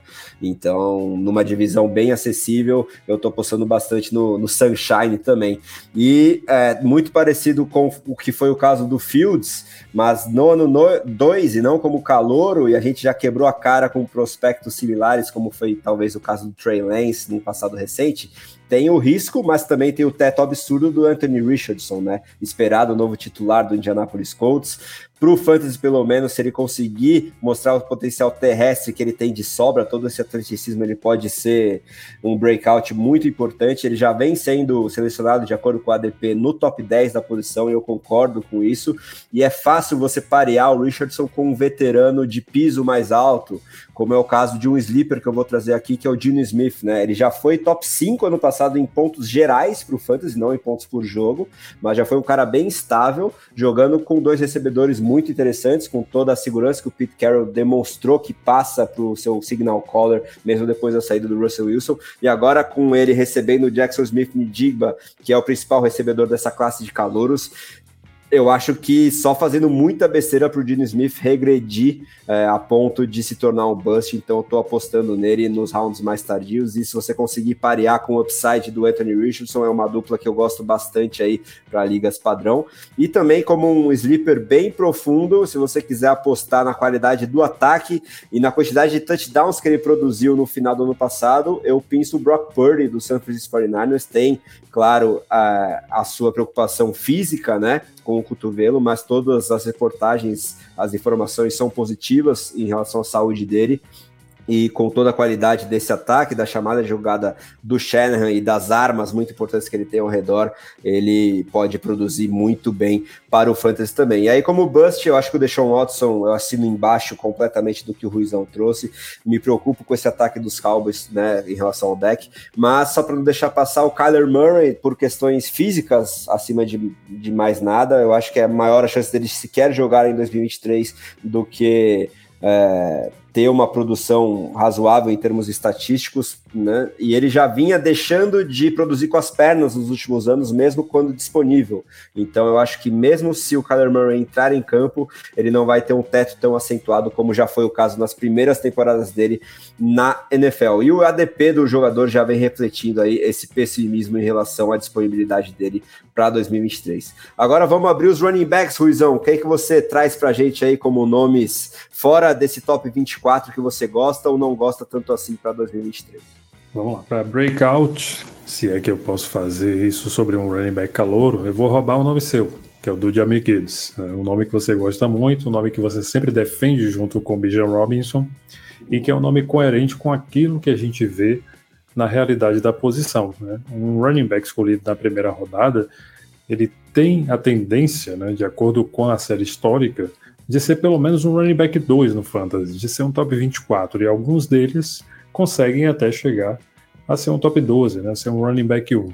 E o Jamie Gibbs, ele vem para ser aquilo que Detroit gostaria que o DeAndre Swift fosse, e aquilo que outros running backs que eles selecionaram em segundas rodadas de, outras, de outros drafts fossem também. Né, um jogador primeiramente disponível e segundo talentoso. Né? Ele é um jogador talentoso e que deve contribuir muito com o jogo aéreo do time. Tem a concorrência do David Montgomery né, na parte do jogo terrestre, porém ele deve ser proeminente muito mais do que o David Montgomery nessa questão do jogo aéreo. Décima segunda escolha geral significa uma utilização muito grande e num ataque que vem operando muito bem sob a coordenação do Ben Johnson. É um nome para a gente acreditar bastante a partir dessa terceira rodada, quarta rodada, no momento que ele estiver disponível, né? Se ele cair para sua escolha, eu acho que é uma escolha acertada para ser o running back 1 numa hipótese de zero running back, ou o seu hero running back, por aí vai, ou o seu running back 2, eventualmente também, se você já escolheu um nas duas primeiras rodadas. Né? Para Bust eu tenho o Brice Hall, que eu sei que você não vai gostar muito, mas Brice Hall, o Joe Mixon, e por quê? Né? O Brice Hall ele vem de uma lesão no joelho, eu acho isso muito importante, não significa que ele não vá fazer nenhum jogo bom essa temporada, mas significa que o começo dele vai ser um pouco mais lento.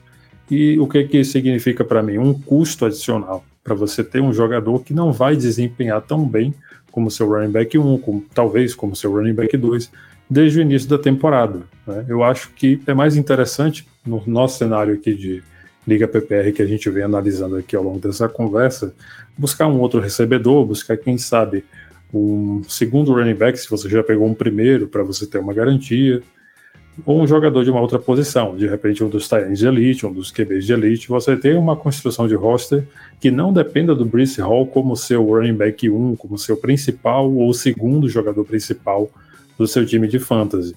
E o John Mixon eu cito também porque ele vem decaindo muito na eficiência terrestre. Já é mais uma temporada que ele vem correndo abaixo das 4 jardas por carregada e já está também no seu sétimo ano de liga, se não falei memória, da classe 2017, já está entrando no seu sétimo ano de liga, junto com outros jogadores como o Christian McCaffrey, como o Austin Eckler, só que ele nunca foi esse jogador de teto constante como esses outros, né? O Alvin Kamara também em 2017. Então o John Mixon, ele é um cara muito de altos e baixos e não é muito confiável para ser um investimento, para ser o seu running back 1 ou o seu running back 2 a esse ponto do campeonato, ainda mais no cenário de uma liga PPR em que você precisa de um elemento extra. Esse jogador ele precisa ter muitos toques e ser muito eficiente também para lhe prover um teto, ainda que ele esteja num ataque explosivo como é o de Cincinnati, em que ele próprio já teve um jogo de 50 pontos né, em, em PPR ano passado, por exemplo. Samaj Perain, que foi reserva dele, também teve. Só que a eficiência terrestre dele vem caindo e esse é um elemento importante para a gente levar em consideração também.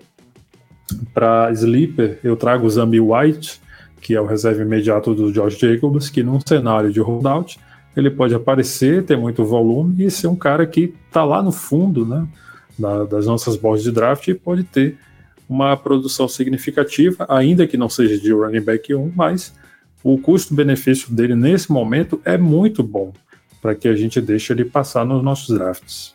Concordo com o Rui, acho que são bons nomes, acho que essa questão do Mixon principalmente é a que mais me pega. Uh, ah, para mim é um cara que que daqui a um tempo nem nos Bengals deve estar tá mais, mas que tem essa questão do contrato e tudo mais. Uh, mas trazendo os meus nomes, acho que um running back que o que eu espero que tem um, um bom ano, independente de ter um concorrente no backfield, é o Kenneth Walker. Acho que, para mim, muitas, muitas pessoas estão com ele para baixo. Eu acho que é um cara que para mim que pode ter um ano excelente desde o primeiro, primeiro snap. Uh, o Charbonnet já teve essa questão agora dessa lesão no ombro, não sabe a situação e a gravidade da lesão, mas ele continua sendo um running back 1. O Charbonnet pode ser esse bom complemento para ele, apesar de tomar snaps dele. O Walker não vai ter uma quantidade absurda de snaps, mas a gente sabe que o, que o Pete Carroll ele consegue usar muito bem esses running backs, né? E esse, esse ataque vai ser extremamente explosivo com, com, com o trio de wide receivers que temos lá com o Metcalf, o Lockett e o GSN. Uh, e o jogo corrido vai ter espaço e o, o Carroll vai aproveitar muito esse espaço no jogo corrido para poder correr com seus running backs e o Walker, para mim, produzindo bastante. Um cara que eu acho que vai ter um ano de Bush, mas muito por conta do time é o James Conner. Uh, James Conner, para mim, é um, é um, bom running back, um cara que consegue produzir bem. Uh, teve boas pontuações durante todo o ano passado. Uh, conseguiu boas semanas pontuando acima da casa dos 10 pontos, assim, tendo pontuações bem sólidas para um running back. A gente não esperava que ele fosse tão bem ano passado. Mas a situação do time de Arizona esse ano vai ser bem complexa. Acho que os Cardinals brigam pelo tanque, na, na real. Acho que não sei nem como fica a situação Kyler Murray. Mesmo com o Murray em campo, eu não espero tanto desse, desse ataque e o Conner, infelizmente, está incluído nisso. Agora, como o Sleeper, eu acho que muitas pessoas estão deixando passar alguns nomes, mas uh, dentro desse conceito de jogadores que vão estar tá ali no comitê, eu gosto muito do Devon Shane. Uh, o comitê de Miami não, pode não trazer muita segurança para todo mundo, mas o Shane conseguir, uh, enfim, encaixar uh, como eu espero que ele encaixe dentro desse ataque do Mike McDaniel, ele pode ser um cara que produz bons números e ser esse backup uh, que pode vir a fazer parte do seu time titular, enfim, pode, possa ser uh, essa peça que em algum momento faça diferença no seu time e é um nome que me agrada bastante, mesmo tendo outros rookies que, que possam produzir bem. É, meus amigos roubaram vários aqui da minha lista já, mas isso é, é bom porque a gente reforça ou entra em mini polêmicas é, em relação a essas opiniões, como é o caso aqui da minha defesa ao Brice Hall, né, para é, entrar em mini conflito aí com minha referência Rui Maurício, mas eu tenho que reconhecer as red flags sem dúvida, né? Porque além da, da questão de voltar de uma lesão de ligamento do joelho, que historicamente faz com que o, o jogador da posição demore para engrenar é, na, na temporada seguinte, tem a questão agora da possibilidade cada vez mais forte do Dalvin Cook chegar lá nos Jets, né? E aí eu não vou ter mais como defender o Brice Hall como uma das melhores escolhas possíveis de terceiro round, como vem sendo o ADP dele, que tende até mesmo a cair, eu acho, em se confirmando o Dalvin Cook nos Jets. Mas eu estava muito animado porque os reports médicos sobre a situação dele em geral, estavam sendo bastante otimistas, né? É, ele provavelmente iniciaria assim, não em 100% fisicamente, mas não demoraria tanto assim para se firmar e num ataque que eu espero que seja muito explosivo sob o comando do Aaron Rodgers e que ele já estava entregando um desempenho bem interessante, principalmente na tape, mas também em termos estatísticos ano passado, numa situação bem diferente lá nos Jets, até se machucar, infelizmente. Eu acho que se ele não tivesse machucado, teria até mesmo superado o Garrett Wilson como o calor ofensivo do ano. E porque eu sou muito fã do talento dele, eu estava muito animado, mas por, principalmente por essa possibilidade do Cook lá nos Jets, a gente tem que monitorar muito isso. Mas se eles, se o Cook surpreender e acabar em outro time, aí eu acho que eu vou voltar a comprar o hype aí do Brice Hall como possível breakout. E aí, um colega de divisão dele, que vem tendo cada vez mais hype, mas também tem essa possibilidade da concorrência do Dalvin Cook, mas eu acho que não sei se seria tão prejudicial assim para ele é o Ramondre Stevenson dos Patriots, né? É um cara que teve muito volume no ano passado, principalmente é, na, na, segunda metade. É, ele mesmo disse que não se sente tão à vontade sendo um workhorse, tendo uma média de 20 toques ou mais na bola, mas eu gosto muito do que ele pode produzir no jogo aéreo também, complementando toda a força física que ele entrega, né? Então, para o Fantasy, é, é, um volume que, que me chama atenção. Por mais que eu não enxergue um teto tão alto, eu acho que é um cara de piso bem interessante, ainda mais se ele for a sua escolha aí de terceiro ou quarto round. Então, esses são meus breakouts. Como busts, eu quero adicionar aqui dois nomes que eu estou fugindo completamente. Um deles que sai mais alto é o Najee Harris, né?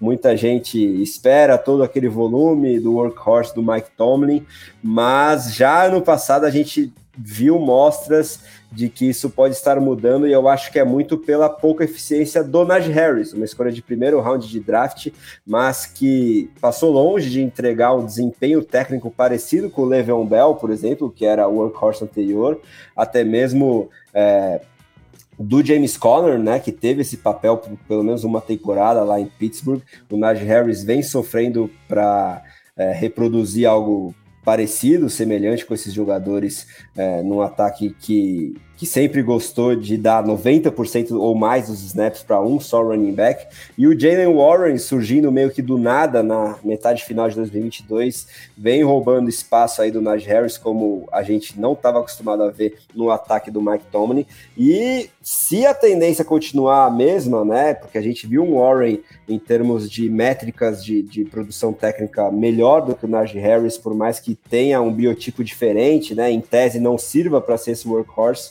mas não me surpreenderia se ainda mais numa eventual campanha negativa, que eu acho muito difícil um time do McTominay produzir, mas pelo menos uma eliminação é, matemática dos playoffs, que pode ser o caso numa divisão tão difícil, uma reta final de temporada regular do Warren mais proeminente do que o Najee Harris. Isso não me surpreenderia, por isso que eu estou fugindo aí é, do running back 1 dos Steelers. E outro nome que para mim é um bust bem claro também por questão técnica, por mais que a expectativa seja de muito volume, é do Rashad White lá no Tampa Bay Buccaneers, né? É um jogador que teve a chance de é, sobrepor o Leonard Fournette ano passado, mas hum, acho que teve um desempenho até pior, principalmente como corredor, do que um já veteranaço Fournette, né? É, ainda no ataque do Tom Brady, que gosta tanto de passar para os running backs, ele conseguiu se livrar em termos de pontuação PPR muito por causa do Tom Brady passando a bola para ele, mas agora que ele tem o Baker Mayfield ou o Kyle Trask como quarterback e não vai conseguir, eu acho, né, a não ser que me surpreenda muito, ser esse desafogo pelo chão para esse ataque de um time que tende a perder muitos jogos também em 2023. Eu tô fugindo completamente aí do, do Rashad White. Não me surpreenderia também se eles trouxessem um veterano ali pela semana 5 ou 6, percebendo que o White não é a resposta para comandar esse backfield.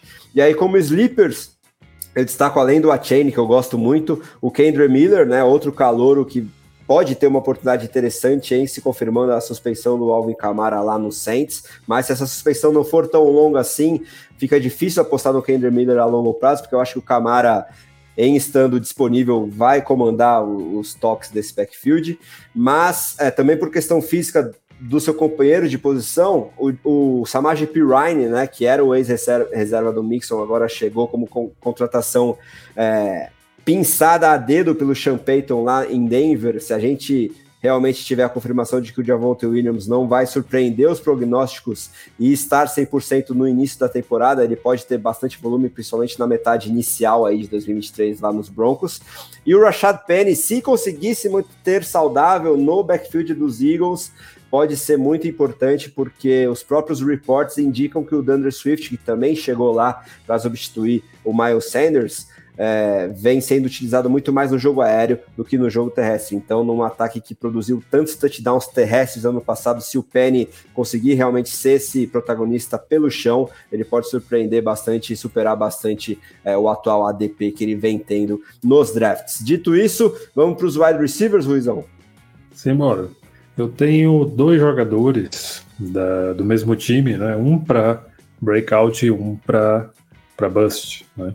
Eu tenho como breakout o Brandon, Brandon Ayuk, que ele vem crescendo a cada temporada que passa como jogador, como recebedor puro no San Francisco 49ers e que está dentro de um esquema ofensivo muito bom, comandado pelo Kyle Shanahan, mas que não tem um QB definido. Mas ainda assim, segundo é, os burburinhos, né, os reportes de que o Brock Purdy seria esse titular para 2022, seria mais positivo para o Brandon Ayuk nesse sentido, que jogou mais e pontuou mais por jogo com Brock Purdy, ao contrário do Debo Samuel, que é o meu candidato a bust, que jogou melhor quando o Trey Lance foi titular. Né, os dois tiveram a mesma média de pontos com os respectivos quarterbacks, né, cerca de 13.9 pontos, se não me falha a memória. Só que o Ayuk melhor com o Purdy e o, o Debo Samuel melhor com o Trey Lance. O Debo Samuel, ele perdeu muito do apelo que ele tinha de teto do jogo terrestre, né, já que o piso do, dos recebedores está ali no jogo aéreo e o teto também, obviamente, só que o, o Debo Samuel tinha esse plus, só que agora na forma de incentivos no contrato, já que ele queria ser mais reconhecido como recebedor puro, só que com a chegada do Christian McCaffrey, isso praticamente foi anulado. Ele oferecia essa realidade no começo da temporada, mas chegou o Christian McCaffrey, que passou a trabalhar mais é, esse aspecto no, no, jogo corrido do time, juntamente com o Elijah Mitchell quando voltou também. Com essa queda do Debo Samuel, fica mais evidente a, a eficiência, a proficiência do Brandon Ayuk enquanto recebedor, que na minha visão é um jogador cujo custo-benefício é melhor nesse momento no ADP dos drafts do que o Debo Samuel. É, outros nomes que eu tenho também como possíveis candidatos a breakout, só que numa escala menor, são o Deontay Johnson, obviamente, porque ele marcou zero touchdowns, tendo quase 150 alvos no ano passado. Assim, ele deve melhorar desse zero, deve sair desse zero. Eu acredito que deve marcar né, alguns touchdowns esse ano, aliado ao grande volume que ele já tem, apesar do Pat Fryermuth, apesar do George Pickens, apesar de todas as opções que o Kenny Pickett tem à sua disposição para alvos lá no Pittsburgh Steelers. E o Jahan Dodson também, que faz parte de uma classe muito interessante de recebedores, que foi a do ano passado. Né? Foi, tivemos Chris Olave, nós tivemos Garrett Wilson, nós tivemos Traylon Bucks, que ainda precisa se desenvolver um pouquinho mais no Tennessee Titans, mas sofreu com lesões também. O Jahan Dodson também teve lances de explosividade em alguns jogos, né? Teve um que chegou até a receber dois touchdowns, não lembro o adversário, mas ele já demonstrou que existe um teto a ser explorado e que pode surgir nessa temporada 2023, quem sabe numa temporada interessante aí do Sam Howell como titular lá no Washington Commanders. Colocaria como bust o Calvin Ridley. Nesse momento eu não tenho muita confiança nele, apesar de chegar num ecossistema interessante lá em Jacksonville, com Doug Peterson de treinador, com Trevor Lawrence melhorando. Só que ele é um daqueles casos, assim como o Deshaun Watson também, de jogador que estava parado há muito tempo. Né? Ele teve, ele teve que lidar com questões de saúde mental, tratou, está voltando, só que também teve suspensão por apostas, então assim um período muito longo fora e essa perda de ritmo é ruim para jogadores de qualquer posição, especialmente esses de habilidade, de explosão, que é o caso do Calvin Ridley, e um jogador também que já está chegando perto dos 30 anos, vai jogar com 29 nessa temporada 2023. Ele pode se tornar eventualmente o principal recebedor, só que na minha visão, as chances, né, a, a, as odds são de que ele é, esteja mais para não do que para sim, nesse caso, de ser o principal recebedor do time, de ser o principal pontuador, de ser um cara que corresponda ao ADP que ele tem hoje entre quinto e sexto round, né, que seria algo como terceiro, quarto recebedor. Dependendo da estratégia, pode ser uma estratégia interessante para quem quer escolher wide receiver mais tarde, mas para quem quer escolher mais cedo, ele já não é uma opção tão interessante. Então eu acho que o valor dele, nesse momento, comparado a jogadores como o próprio Deontay Johnson, para mim está caro. Porque eu preciso ver o que, que ele é capaz de fazer para que eu possa dar um devido investimento. Na faixa de, de draft que ele está, eu prefiro o Amari Cooper, por exemplo, que é o principal recebedor do Cleveland Browns. E um recebedor talentoso, a gente sabe que independe de QB. E claro, estando em ritmo, né? Como é o caso do Amari Cooper, que vem jogando muitos jogos desde 2015, quando ele entrou na liga ele é um jogador que ainda tem muito a oferecer. É, esses são meus homens. E para Sleeper, eu coloco também mais um jogador do Washington Commanders, que é o Curry Samuel, que assim como o Debo Samuel também oferece a questão do jogo terrestre e agora tem como coordenador ofensivo o Eric Bieniemy. Né? Isso se aplica também ao Jahan Dodson. O Bieniemy sai do, dos Chiefs e vai levar muito desses elementos de criatividade para esse ataque de Washington. Então, o Caricemo que está lá afundado no final do draft é uma opção interessante, principalmente para ligas de baseball, para quem quer é, encontrar um teto semanal aleatório aí. Acho que o Caricemo é um nome interessante. Me surpreende um pouco só a questão do Ridley, né? Mas eu entendo a, o ponto de vista do Rui. Eu acho que o Ridley pode ser 880. É, de fato, um ano longe da NFL faz muita diferença, principalmente para um playmaker. E, enfim, acho que só, só vamos ver de, de fato na prática. Uh, eu e o André tem, temos o Ridley um pouco mais alto, achando que ele pode ser esse alfa, roubar muitas bolas do Kirk, mas eu entendo essa questão do Rui e muitas pessoas também pautam isso. Eu acho que, que é importante a gente frisar que, que é uma aposta de fato, porque a gente não sabe se vai ser o Ridley uh, fora da NFL um ano, sem ritmo de jogo, sem tempo de bola, ou se é o cara que jogava muito bem nos Falcons. Meus nomes aqui para breakout, eu gosto de dois uh, entre os wide receivers, e um é o T. Higgins, porque eu acho que é um cara que não vai ter contrato, uh, não, os Bengals não vão ter dinheiro para mantê-lo lá. Uh, contra a renovação do Burrow, tem que pensar na renovação de Jamar Chase daqui a um tempo. E, e, ele tá cada vez mais valorizado, então talvez esse seja um ano que ele jogue muito bem para buscar um contrato longo em outra franquia e de fato ser esse wide receiver número um em outro lugar que não seja Cincinnati. E o DJ Moore também é um cara que para mim vai ter o melhor, por mais que o, que o, que o Fields tenha que melhorar muito como passador, é o melhor quarterback que o DJ Moore vai ter em muito tempo. Acho que perto de qualquer um dos outros quarterbacks de Carolina, o Fields é um grande salto, então talvez a gente veja o melhor DJ Moore na NFL hoje. Um cara que para mim é um bust é o Michael Pittman Jr. Nunca para mim se provou na liga, independente uh, do quarterback qual jogou. É um cara que, enfim, não demonstra para mim qualidade técnica, não consegue ser um alfa dentro do seu ataque não consegue ser esse principal recebedor, precisa de muitos auxílios. Uh, e para mim, enfim, não, não é um cara que é um nome que eu, que eu tenho alto, pelo contrário. E um sleeper que eu gosto bastante, que a gente fala muito aqui dentro do The Playoffs, uh, inclusive com o André e com o Fábio, é o John Match. É um cara que teve essa questão do, do, problema com o câncer, se tratou da leucemia. Ao contrário do Ridley, ele ficou esse um ano fora, mas é, ele é praticamente um Hulk, né?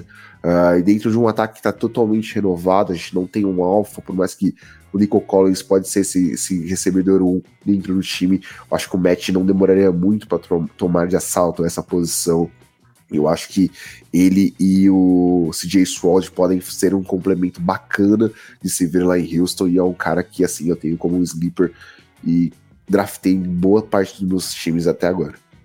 Assino embaixo de quase tudo que meus companheiros falaram, porque eu tenho que concordar com o Lucão sobre o Calvin Ridley. Por mais que seja um contrassenso, né? A gente tem que reconhecer se a gente acha o Deshaun Watson bust é, e tá apostando tão alto assim no Calvin Ridley, eu acho que todo o contexto tem que ser analisado, né? Os motivos pelos quais eles ficaram tanto tempo sem jogar e a situação atual de, de reports e do que a gente vem tirando de informação é, do ambiente das franquias, né? Também comissão técnica incluída, e do que os jornalistas, né, que acompanham o dia a dia do time, os chamados setoristas, vêm reportando, né?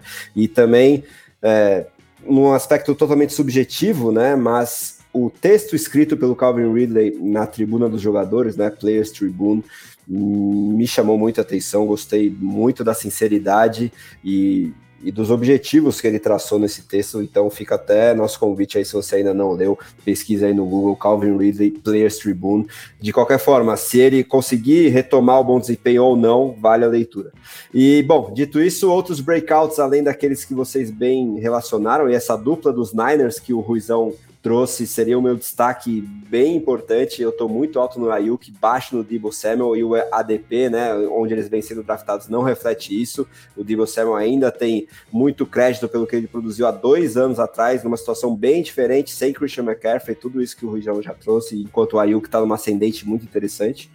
Eu quero falar do Devonta Smith de novo aqui rapidinho. Ele quase foi uma escolha de segundo round aqui para mim. Eu tenho ele na mesma prateleira do que o AJ Brown. Aposto demais. É, se a gente comparar a pontuação, as estatísticas dessa dupla dos Eagles na segunda metade de 2022 foi muito boa, ambos no top 10. E o Smith conseguiu fazer um pouquinho mais de pontos, inclusive, do que o próprio AJ Brown. Então, acho que vai ser uma situação muito parecida com o que a gente vê em Miami, cada vez mais é, proeminência da dupla como um todo. E eu estou apostando num, até mesmo é, em algo que a gente viu nos últimos anos em Tampa Bay, né? Principalmente com é, o Tom Brady, em que o Chris Godwin, que não tinha a mesma grife do que o Mike Evans, principalmente em ligas PPR, conseguiu superar o seu companheiro, que é o alfa, né, ainda até hoje, do seu ataque aéreo, mas pelas próprias características de jogo acaba sendo um pouquinho mais inconsistente em ligas PPR do que o wide receiver 2 do time, mas que também tem muito talento, então estou muito alto no Devonta Smith, é, gosto muito do DJ Moore, como o Lucão já bem trouxe, é, e gosto na mesma faixa ali do Ayuk e do próprio Moore, do Drake London, segundo anista dos Falcons, por mais que eu reconheça um volume aéreo nem, nem tão grande assim, é, a porcentagem de alvos que ele já teve como calouro foi acima dos 30%, e eu acho que não tem como ficar pior do que o Mariota, né? Por mais que o Desmond Reader não seja a solução a longo prazo, isso tende a melhorar minimamente e é muito talentoso Drake London. Todo mundo que me conhece já tá cansado de ouvir eu falando do talento desse jogador, então tô esperando o breakout dele. E outro segundo anista que me chama muita atenção por características diferentes, não é tanta técnica, é mais explosão física e capacidade de gerar big plays é o Christian Watson, né, lá nos Packers. Mesmo sem o Aaron Rodgers, eu acho que ele pode desenvolver uma química boa com o Jordan Love e continuar mesmo que inconsistente, produzindo bons números aí para o Fantasy. E aí, como bust, além do Debo, né, é, eu quero citar o Christian Kirk mesmo, né, ele ainda vem sendo draftado próximo do Calvin Ridley, muito por esse aspecto que o Ruizão trouxe, mas como eu estou muito alto no Ridley, eu acho que o Kirk, até porque ele conseguiu é, ter uma disputa de proeminência na metade final da última temporada com o Zay Jones, que é um jogador que eu acho que né, não é tão proeminente assim tecnicamente, o que dirá em relação ao Calvin Ridley. Mas eu quero trazer aqui o Jerry Judy, né? Quem ouve o podcast bem sabe, principalmente quando o Fábio está presente, que tecnicamente ele está longe de entregar o que prometia, principalmente como calouro. Vai ter toda a chance do mundo de ter muito volume e conseguiu produzir bons jogos na metade final do ano passado, mas ele vem sendo draftado muito alto para o meu gosto, né? Por mais que eu não seja fã da técnica dele, reconheça que ele pode ser sim um wide receiver top 30 para o Fantasy, mas top 24 eu tenho minhas dúvidas e esse vem sendo o ADP dele, né? Até mesmo alto de, nessa é, tier de top 20 a top 25, eu acho que está muito caro. Uh, e muito pela ascensão que eu espero do Dotson, que vocês já muito bem trouxeram, por mais que ele seja excelente na vida real, o Terry McLaurin acaba ano sim, ano também sendo draftado acima do que ele deveria, na minha opinião, no fantasy football, né? Porque ele não consegue ter um quarterback que desenvolva todo esse potencial dele, e porque eu acho que a principal característica do Dotson é exatamente ter proeminência na red zone, os touchdowns que já eram limitados para o McLaurin nesses últimos anos tendem a cair ainda mais por essa concorrência do Dodson. Então, o McLaurin, é, por ADP, por posição que ele vem sendo draftado em média, acaba sendo bust, na minha opinião, no fantasy. Não estou falando de vida real aqui, hein, gente. E aí, como sleepers, é, eu queria é, citar o Jonathan Mingo, calouro dos Panthers, que é minha aposta para ser o principal alvo do Bryce Young já no ano 1 de ambos. Não confio no Adam Thielen, já muito veterano, Hayden Hurst também não, e o DJ Chark nunca me chamou a atenção e não consegue se manter saudável também. Então eu gosto do Mingo, do capital de draft investido nele, de é, round 2 alto aí pelos Panthers e é, vem sendo uma boa aposta aí para mim em vários drafts. E o Zay Flowers, outro calouro lá dos Ravens, é minha aposta para ser o principal alvo depois do Mark Andrews, entre os wide receivers dos Ravens. Gosto muito da qualidade técnica do jogador e apostando nesse novo coordenador ofensivo lá em Baltimore. Tô muito alto no calouro aí, camisa 4 de Baltimore. E aí, vamos fechar a nossa é, prévia bastante completa aqui para o Fantasy com os Tyrands, Ruizão. Manda bala. Tyrande é a posição mais difícil de acertar e mais fácil de errar, né? É a posição mais complexa, talvez, da gente fazer uma análise, da gente conseguir é, trazer valores, e principalmente valores num custo interessante. Você tem uma faixa de elite com Travis Kelce, com Mark Andrews, com Darren Waller, que para mim é um dos principais candidatos esse ano a, a ser um dos melhores, a ser top 5. É, e você tem ali uma faixa de meio e você tem um monte de nomes lá embaixo que podem vir a surpreender. Para mim, o principal nome para breakout é o Greg Dulcich, do Denver Broncos, que pode vir a ser o segundo alvo do time. O Cortland Sutton ele vem numa descendente ao longo da carreira, ele não conseguiu se provar como recebedor alfa, então com a ascensão do Jerry Jury, que a gente já falou, e com os bons jogos que o Greg Dulcet já conseguiu fazer ano passado, naquela situação catastrófica de Nathaniel Hackett como comandante do time, do ataque do Broncos, e o Russell Wilson ainda é, sem, sem estar bem ambientado ali no Colorado. Acho que o, o Dulcet mostrou que tem capacidade de ir além como um recebedor nesse time. Eu coloco ele como o, o principal candidato, até pelo custo que ele tem. Ele está mais baixo nos drafts hoje em dia. É, eu coloco os tight ali do meio de draft como uma categoria de bust em geral, mas eu coloco o Dallas Goddard como representante desse pessoal. Por quê? Ele é o terceiro recebedor do time, então já existe uma dificuldade natural em ele conseguir alvos no ataque que já tem, digamos, 40 a 50% dos alvos dedicados a AJ Brown, dedicado a Devonta Smith. Então, é um pouco difícil do Dallas Guns conseguir trazer alvos e principalmente esses alvos estarem na red zone. Claro, ele é um alvo grande e naturalmente ele vai aparecer na red zone, mas também o AJ Brown, mas também o Devonta Smith e eventualmente né, o Jalen Hurts resolvendo sozinho na goal line. É, tem outros Tyrants, então coloco o, o Dallas Goddard representando essa categoria. É, Para Sleepers é onde eu tenho o maior número de, de jogadores a citar aqui começando pelo Mike Gesicki, que está numa nova realidade no New England Patriots, tem o Bill O'Brien como coordenador ofensivo, pode fazer esse ataque melhorar com o Mac Jones e seus recebedores. E desse conjunto de recebedores, incluindo os wide receivers, eu acho que o Gesicki, para mim, é o mais interessante, é o mais intrigante, é aquele que pode se aproveitar mais da situação, além de ser um jogador talentoso que já foi top 12 na sua posição. Acho que vale a pena esse investimento nele nesse momento dado o custo muito baixo que ele tem em drafts hoje em dia. Coloco também o Cade Otton de Tampa Bay, é um jogador que sempre que me perguntam eu faço esse destaque. Você tem o Chris Godwin, você tem o Mike Evans, mas as oportunidades de red zone podem acabar caindo para ele como um fator surpresa nesse ano de 2023, que os Bucks devem ter muita dificuldade de chegar na red zone e quando chegarem esses dois alvos principais, eles vão estar muito bem marcados. Então, quem é o Cade Otton hoje? É um jogador que teve alguns lampejos ano passado, e que é claramente o Tyrande de um da equipe que pode vir a ter algumas semanas interessantes como um sleeper. Coloco também o Taysom Hill, que sempre é esquecido, está sempre lá embaixo, mas sempre é muito envolvido. Né? Era envolvido com Sean Payton, está sendo envolvido também com, com Dennis Allen, de, de treinador principal lá no New Orleans Saints. Então ele, hoje, na função de Tyrande, ele já foi quarterback, ele é um canivete suíço da equipe e é um cheat code nessa posição, né? Porque ele passa a bola, porque ele recebe passes também, ele corre muito com a bola, principalmente quando ele está em campo. Né? Geralmente, quando ele está em campo, ou é para fazer um passe surpresa, ou é para correr, ou para alinhar para receber um passe. Então, ele oferece teto em muitos sentidos e na, nos formatos standard de Half PPR ele foi muito bem, né? Acho que no standard no Half PPR ele foi um, um top 5, se não me falha a memória.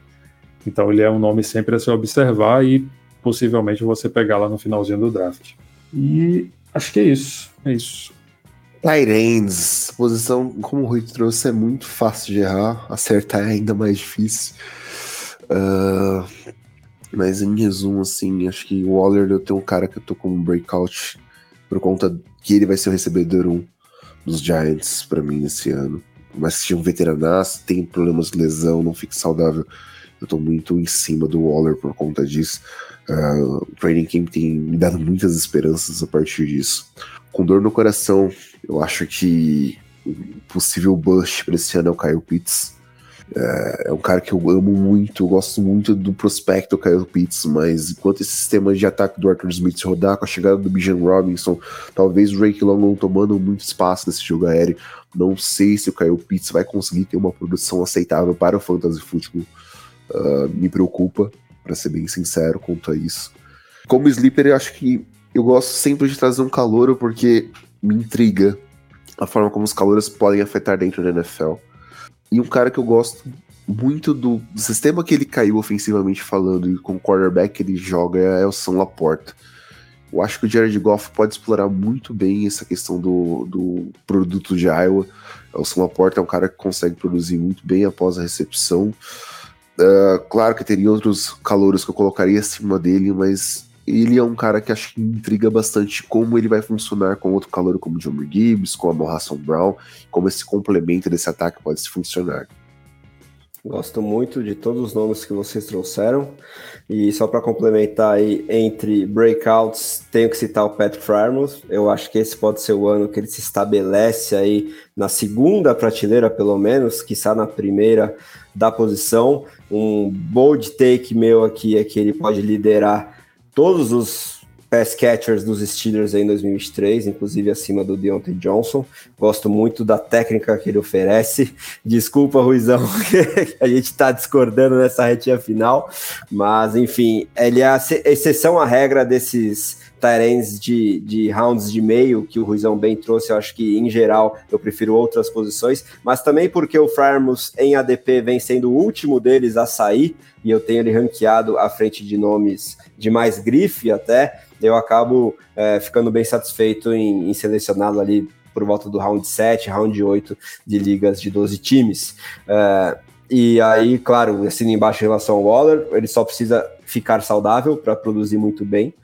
É, e aí, para Busts, além do Pitts é, e do próprio Goddard, que são bons é, representantes dessa classe de rounds intermediários dos Tyrants, eu acho que o principal deles, que vem saindo até mesmo muitas vezes como Tyrant 3 geral, e que deveria essa posição ser unanimemente, na minha opinião, ocupada pelo TJ Hawkinson, porque ele é muito mais envolvido no jogo aéreo do que o George Kittle, que para mim é o principal bust muito porque a gente viu isso acontecendo nos últimos anos, pelo menos em termos de consistência. A gente sabe que ele entrega jogos de mais de 150 jardas, dois touchdowns, mas acertar quando eles, eles acontecem é cada vez mais difícil, porque além da disponibilidade de, de saúde, é, ele tem muita inconsistência no, no, quarterback, em quem passa a bola para ele, e a química que ele desenvolve com o signal caller, e cada vez mais concorrência por alvos, né?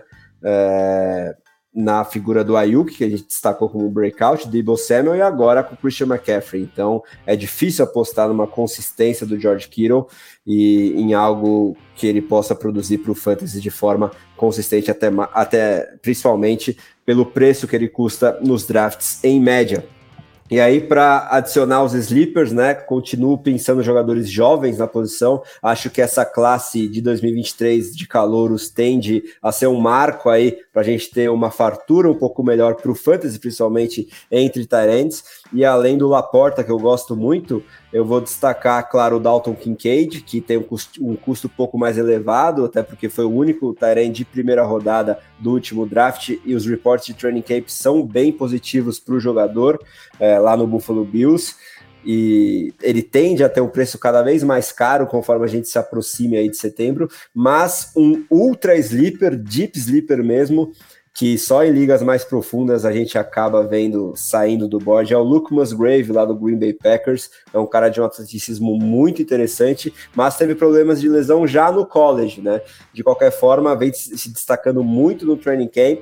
E se conseguir se manter saudável, pode ser um security blanket, né? Uma válvula de escape aí, uma segurança importante para um é, rookie em termos de titularidade né, na figura do Jordan Love. Então, é, eu estou apostando aí em ligas mais profundas no novo Tyree 1 do Green Bay Packers, apesar de calouro. Dito isso, passamos aqui a régua nessa prévia bastante completa para o Fantasy Football em 2023. Se deixasse, eu continuaria falando mais duas horas aqui desse assunto que é o meu preferido em termos de bola oval e que também é o assunto preferido da minha referência, do meu Big Boss, do meu editor-chefe, Rui Maurício, a quem eu agradeço demais por finalmente a gente ter conseguido conciliar as agendas e a TT ter deixado você dar essa aula aí de fantasy de NFL, Ruizão. Então, agradeço muito, deixa seu destaque final aí para a galera. Quem sabe com dicas finais aí de como proceder no draft de fantasy durante a temporada, quem sabe abordando aí as posições de kicker e defesa também. Valeu demais, Ruizão. Eu que agradeço, Dezão. Agradeço o Lucão também pela boa conversa.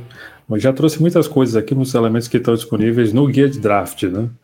mas trago outras coisas também. É, volume é importante, né? a gente não enfatizou isso aqui durante a conversa, mas é, buscar o volume é a forma mais fácil de você trazer a correlação com pontos marcados pelos jogadores. Afinal de contas, eles marcam pontos de acordo com aquilo que eles fazem com a bola em mãos. Então, o volume é a lei, aquilo que a gente sempre fala nas nossas conversas sobre fantasy.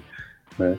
E é, priorizar as posições que possuem mais escassez nas configurações. Então, se você está numa liga super flex, por exemplo, e ainda assim você queira trabalhar só com um QB, você tem que ter em mente que a escassez é um fator. Então, quarterbacks vão sair muito, você pode ter uma dificuldade maior de conseguir um segundo quarterback, ou você pode ter a estratégia de ter um segundo quarterback para ser o seu superflex. Então, observar as configurações é extremamente importante. Né? Tão importante quanto você conhecer jogadores, saber que eles são é, bons ou não tão bons, ou são importantes ou menos importantes dentro das suas equipes. Né? Conhecer a realidade dos times, mas conhecer as configurações da sua liga também são fatores essenciais para que você não só faça um bom draft, mas que você consiga trabalhar a sua liga para além do draft, as trocas que você vai fazer, é, as adições de waiver wire que você vai fazer, as dispensas de jogadores que você vai fazer para incluir outros, né? E trabalhar os momentos específicos também de cada etapa da, da sua liga de fantasy. Você tem a etapa do draft, você tem fases e fases né, durante as semanas. Você tem aquelas fases em que os seus jogadores que você draftou principalmente são mais importantes, aquele miolo em que você precisa começar a pensar em trocas com, com maior frequência, e está sempre mais de olho também na waiver wire. E aquele finalzinho em que você precisa fazer trocas mais agressivas, movimentos mais contundentes, no sentido de você trazer jogadores que sejam importantes para semanas eliminatórias. Você já passou da questão das semanas classificatórias. Então, é, estar de olho nas configurações, fazer movimentos, estar sempre ligado nas notícias são coisas muito importantes. Você é um gerente de time, né? Um time de mentira, mas você é gerente de um time no final das contas, né? Isso, essas e outras coisas são, são elementos, são pontos que eu abordo no guia, também nos nossos posts abertos, posts para, para assinantes, lá no nosso site brfutebol.com.br. Nosso grupo de assinantes está rodando, vai ter ligas e a gente sempre dá umas dicas a mais para o pessoal lá também, tem um conteúdo extra. E a gente está à disposição também nas redes sociais, no arroba BRF, BRFFutebol, para todo mundo que queira chegar, que queira anunciar uma liga, que esteja procurando uma vaga de liga, que queira dicas. A gente vai passar essa temporada toda aí, de setembro até dezembro, e nessa preparação aqui do mês de agosto, à disposição de vocês. Agradeço mais uma vez o convite, essa conversa maravilhosa e por esse retorno meu aí aos conteúdos né, de podcast, lives e tudo mais. Um abraço a todos. Retorno triunfal. E além de tudo isso que o Ruizão trouxe, temos também o grupão de WhatsApp do BRFF. Já tá bombando todos os dias lá, com assuntos bem interessantes e resenha bem legal também. Se você quiser entrar é, nesse grupo que já conta com mais de 100 integrantes, também manda um salve lá nas nossas redes sociais do Brasil Fantasy Football. Dito isso, quero o salve final de Lucas Oliveira, mais uma missão, dessa vez aqui para falar sobre o assunto preferido meu e do Ruizão, mas que você, como sempre, também deu aula, Lucão. Deixa o seu salve final aí para a galera. Aulas de vocês, que é um prazer estar aqui com essas duas lendas do Fantasy Football. De verdade, eu aprendo demais com você, André, com o Rui, uh, não só é, participando de liga com vocês, mas lendo os conteúdos que vocês produzem, utilizando muitas vezes os rankings que vocês fazem também para fazer meus drafts. Foi um prazer muito grande e inenarrável quando o André me procurou perguntando se eu queria fazer parte do Scott Futebol para mandar o convite e eu fui aceito. Enfim, isso parte muito da comunidade do fantasy brasileira. Uh, enfim, uh, eu tenho me apaixonado cada vez mais por fantasy futebol. Primeiro, conversando muito com o nosso querido companheiro aqui de The Playoffs, Luiz Felipe Sassini, que, que acaba sendo representante oficial do The Playoffs nas ligas por aí, e com o André quando chegou na equipe também, aí tomou de assalto de vez, e meu coração hoje faz muito parte do Fantasy Football. Uh, minha namorada até às vezes entende, não entende que eu tô fazendo tanto draft ultimamente, mas porque a temporada é cada vez mais perto. E, enfim, uma vez o André falou que tava em 20 ligas e a Liana tava falando pra ele sair de algumas. Hoje eu parei para contar e só em ligas de Dynasty e Redraft eu tô em 15, fora as Best Balls, que aí vou entrando, alguma coisinha ou outra. Então eu tô quase um André Amaral 2.0 aí sobre isso. E a Roberta que me perdoe, mas isso aí é daí para pior.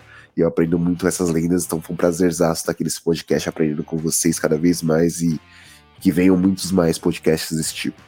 Grande, Lucão. É, infelizmente nossas companheiras que acabam sofrendo um pouquinho as consequências, mas no fim das contas o amor prevalece e a gente vai sabendo equilibrar tudo isso.